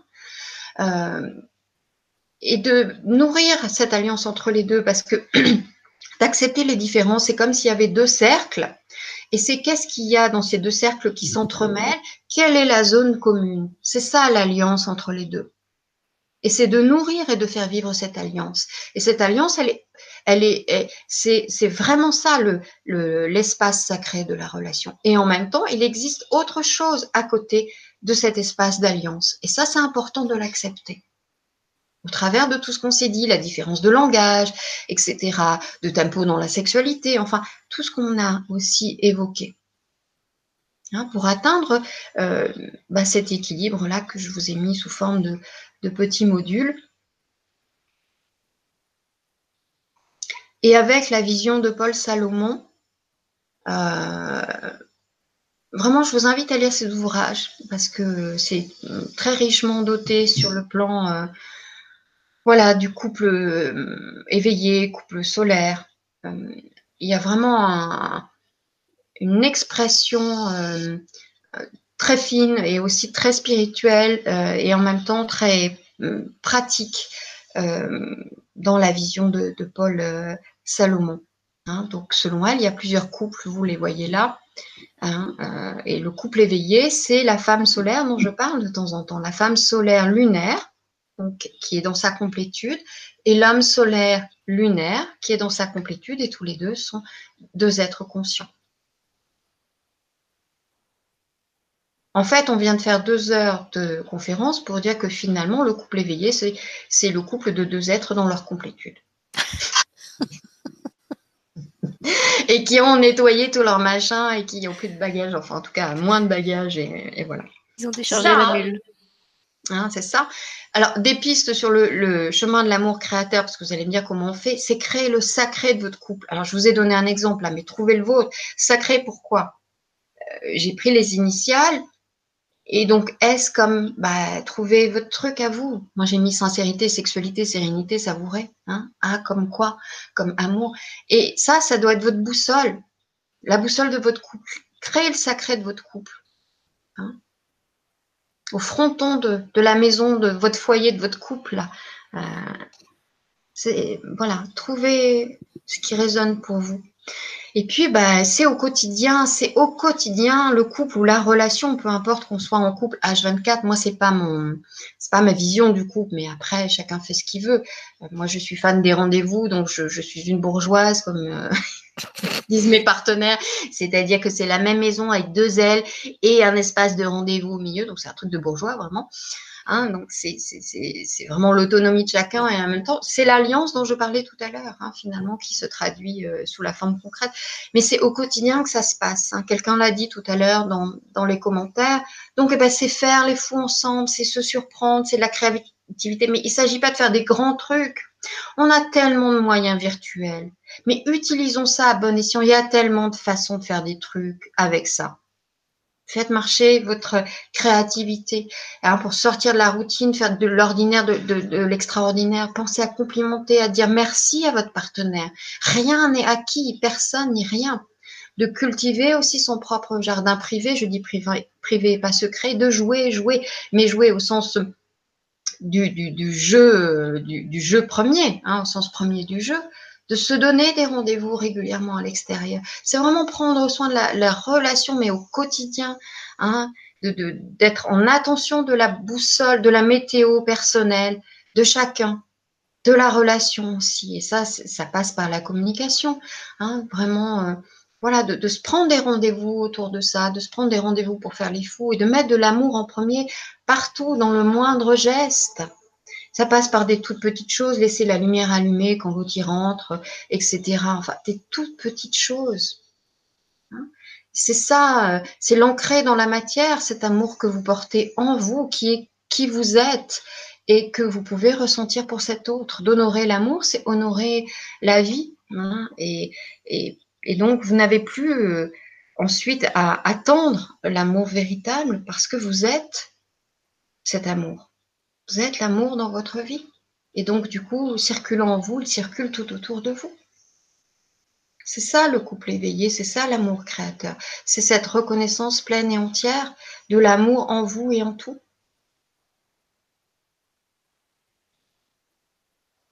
Merci Nathalie. J'étais en train de lire les, les, remarques sur le chat. Alors je, je me suis bien marrée parce qu'ils sont à, à, choisir chacun leur petit mot euh, du type sous-marin, puisque tu as, as, dit qu'il fallait que ce soit un mot euh, un petit peu euh, décalé par rapport euh, à, la dispute qui, qui désamorce justement l'agressivité. Donc euh, il y a une participante euh, qui proposait aux, aux, autres de prendre alligator en, en réponse en, en, en comment on dit ça, en écho à notre fameuse amie euh, que tu as convoquée tout à l'heure. Et puis il y en a une autre qui disait qu'ils avaient choisi tartiflette. Donc, euh, si tu en as marre de parapluie, avec le prochain, tu peux essayer tartiflette. oui, d'accord. Voilà. Et puis, euh, bah, en fait, en, en conclusion, j'avais envie de te lire un, un, commentaire de Rudy, notre homme du chat. Je crois que c'est décidément le seul à cette heure-ci. Tous les autres ont dû partir qui disait euh, votre connaissance du sujet et votre pédagogie à le faire comprendre est un don d'amour universel. Merci encore. Eh ben, merci Rudy. Voilà. Et puis, euh, ils, ils, ont fait remarquer aussi qu'on a résolu toutes les deux notre crise de couple à 22h11, ce qui était quand même euh, une jolie symbolique, puisqu'on était passé du 2 au 1. Bravo, magnifique. Ils sont attentifs sur le chat. Hein. Donc, du coup, écoute, voilà, il est 22h33. Donc, comme l'émission fait déjà deux heures, moi, je pense qu'on on va arrêter là pour aujourd'hui. Euh, on va discuter après pour voir avec Nathalie ce qu'on fait, euh, si on fait peut-être un, complément à l'émission euh, qui serait juste un question-réponse. Parce que c'est vrai que là, il y a beaucoup de, de questions que j'ai laissées sur le chat pour que Nathalie ait vraiment tout l'espace pour développer le sujet qui, comme vous voyez, était quand même très riche et très vaste et qui demandait bien deux heures. Euh, donc on va voir. Je ne sais pas si, si, on va faire une, une complémentaire ou bah, qu'est-ce que qu'est-ce que disent les personnes qui sont encore là? Alors, on peut leur poser la question si tu veux. Alors, bah, sur le chat, exprimez-vous. Est-ce que vous aimeriez qu'on fasse un question-réponse euh, où on pourrait euh, poser les questions que j'ai pas prises là sur le chat puisque justement j'ai dû faire un choix pour pas trop rallonger l'émission? Alors pour l'instant, j'ai surtout des merci, c'était super, merci infiniment. Émission très intéressante, les explications sont simples. Merci à Nathalie, merci Sylvie, merci pour ce bon moment. Donc ils nous disent oui, qu'ils aimeraient bien, ouais, plusieurs oui. Euh, ils aimeraient bien qu'on fasse un, peut-être un, alors peut-être pas à nouveau deux heures, mais peut-être refaire un. Ouais. Je suis en train de, d'accord. Bon, mais c'est après c'est comme vous voulez. Moi, je suis ouverte. Bon, c'est vrai qu'avec le PDF, peut-être les gens auront du coup exploré intérieurement et que ça va générer des questions aussi. Enfin, je ne sais pas. Hein, Peut-être c'est ça aussi qui peut se passer. Je sais pas, je pense qu'on va, en, discuter toutes les deux euh, en caméra off euh, et puis on vous tiendra au courant justement de, ce qu'on a décidé, sous quelle forme, euh, à quelle date, si on refait un direct. Euh, peut-être qu'on va simplement prendre la recenser les, questions qu'il y avait sur le chat et voir ce qu'on aurait pu oublier de, dire et faire un complément écrit. Je sais pas. On, va faire le point euh, tout à l'heure avec Nathalie. En tout cas, on vous remercie euh, d'avoir participé nombreux à cette émission, de l'avoir alimenté par rapport à vos commentaires, questions, euh, et pardon si j'en ai pas posé beaucoup, c'était comme je l'ai expliqué parce que je voulais vraiment que Nathalie ait le temps de, de dérouler tout l'exposé, euh, mais on, on, ne négligera pas cette belle matière et on va trouver comment euh, comment répondre aux questions qui ont été posées. Euh, et puis je remercie Nathalie qui effectivement euh, nous a fait un exposé très développé, très complet.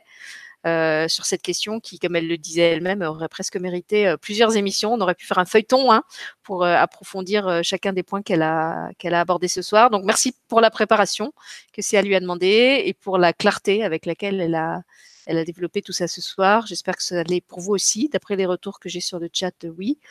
Euh, et si jamais il y a des questions ou des incompréhensions, n'hésitez pas à me ou à lui envoyer vos, questions, vos demandes d'éclaircissement.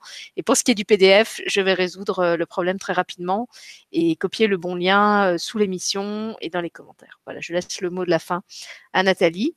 Oui, euh, je t'ai renvoyé le, lien, donc on va vérifier ensemble que, tout marche. Bah, merci à vous de votre présence, de votre écoute, tout ce temps, de votre écoute attentive. Merci à Sylvie de s'être auto-censurée.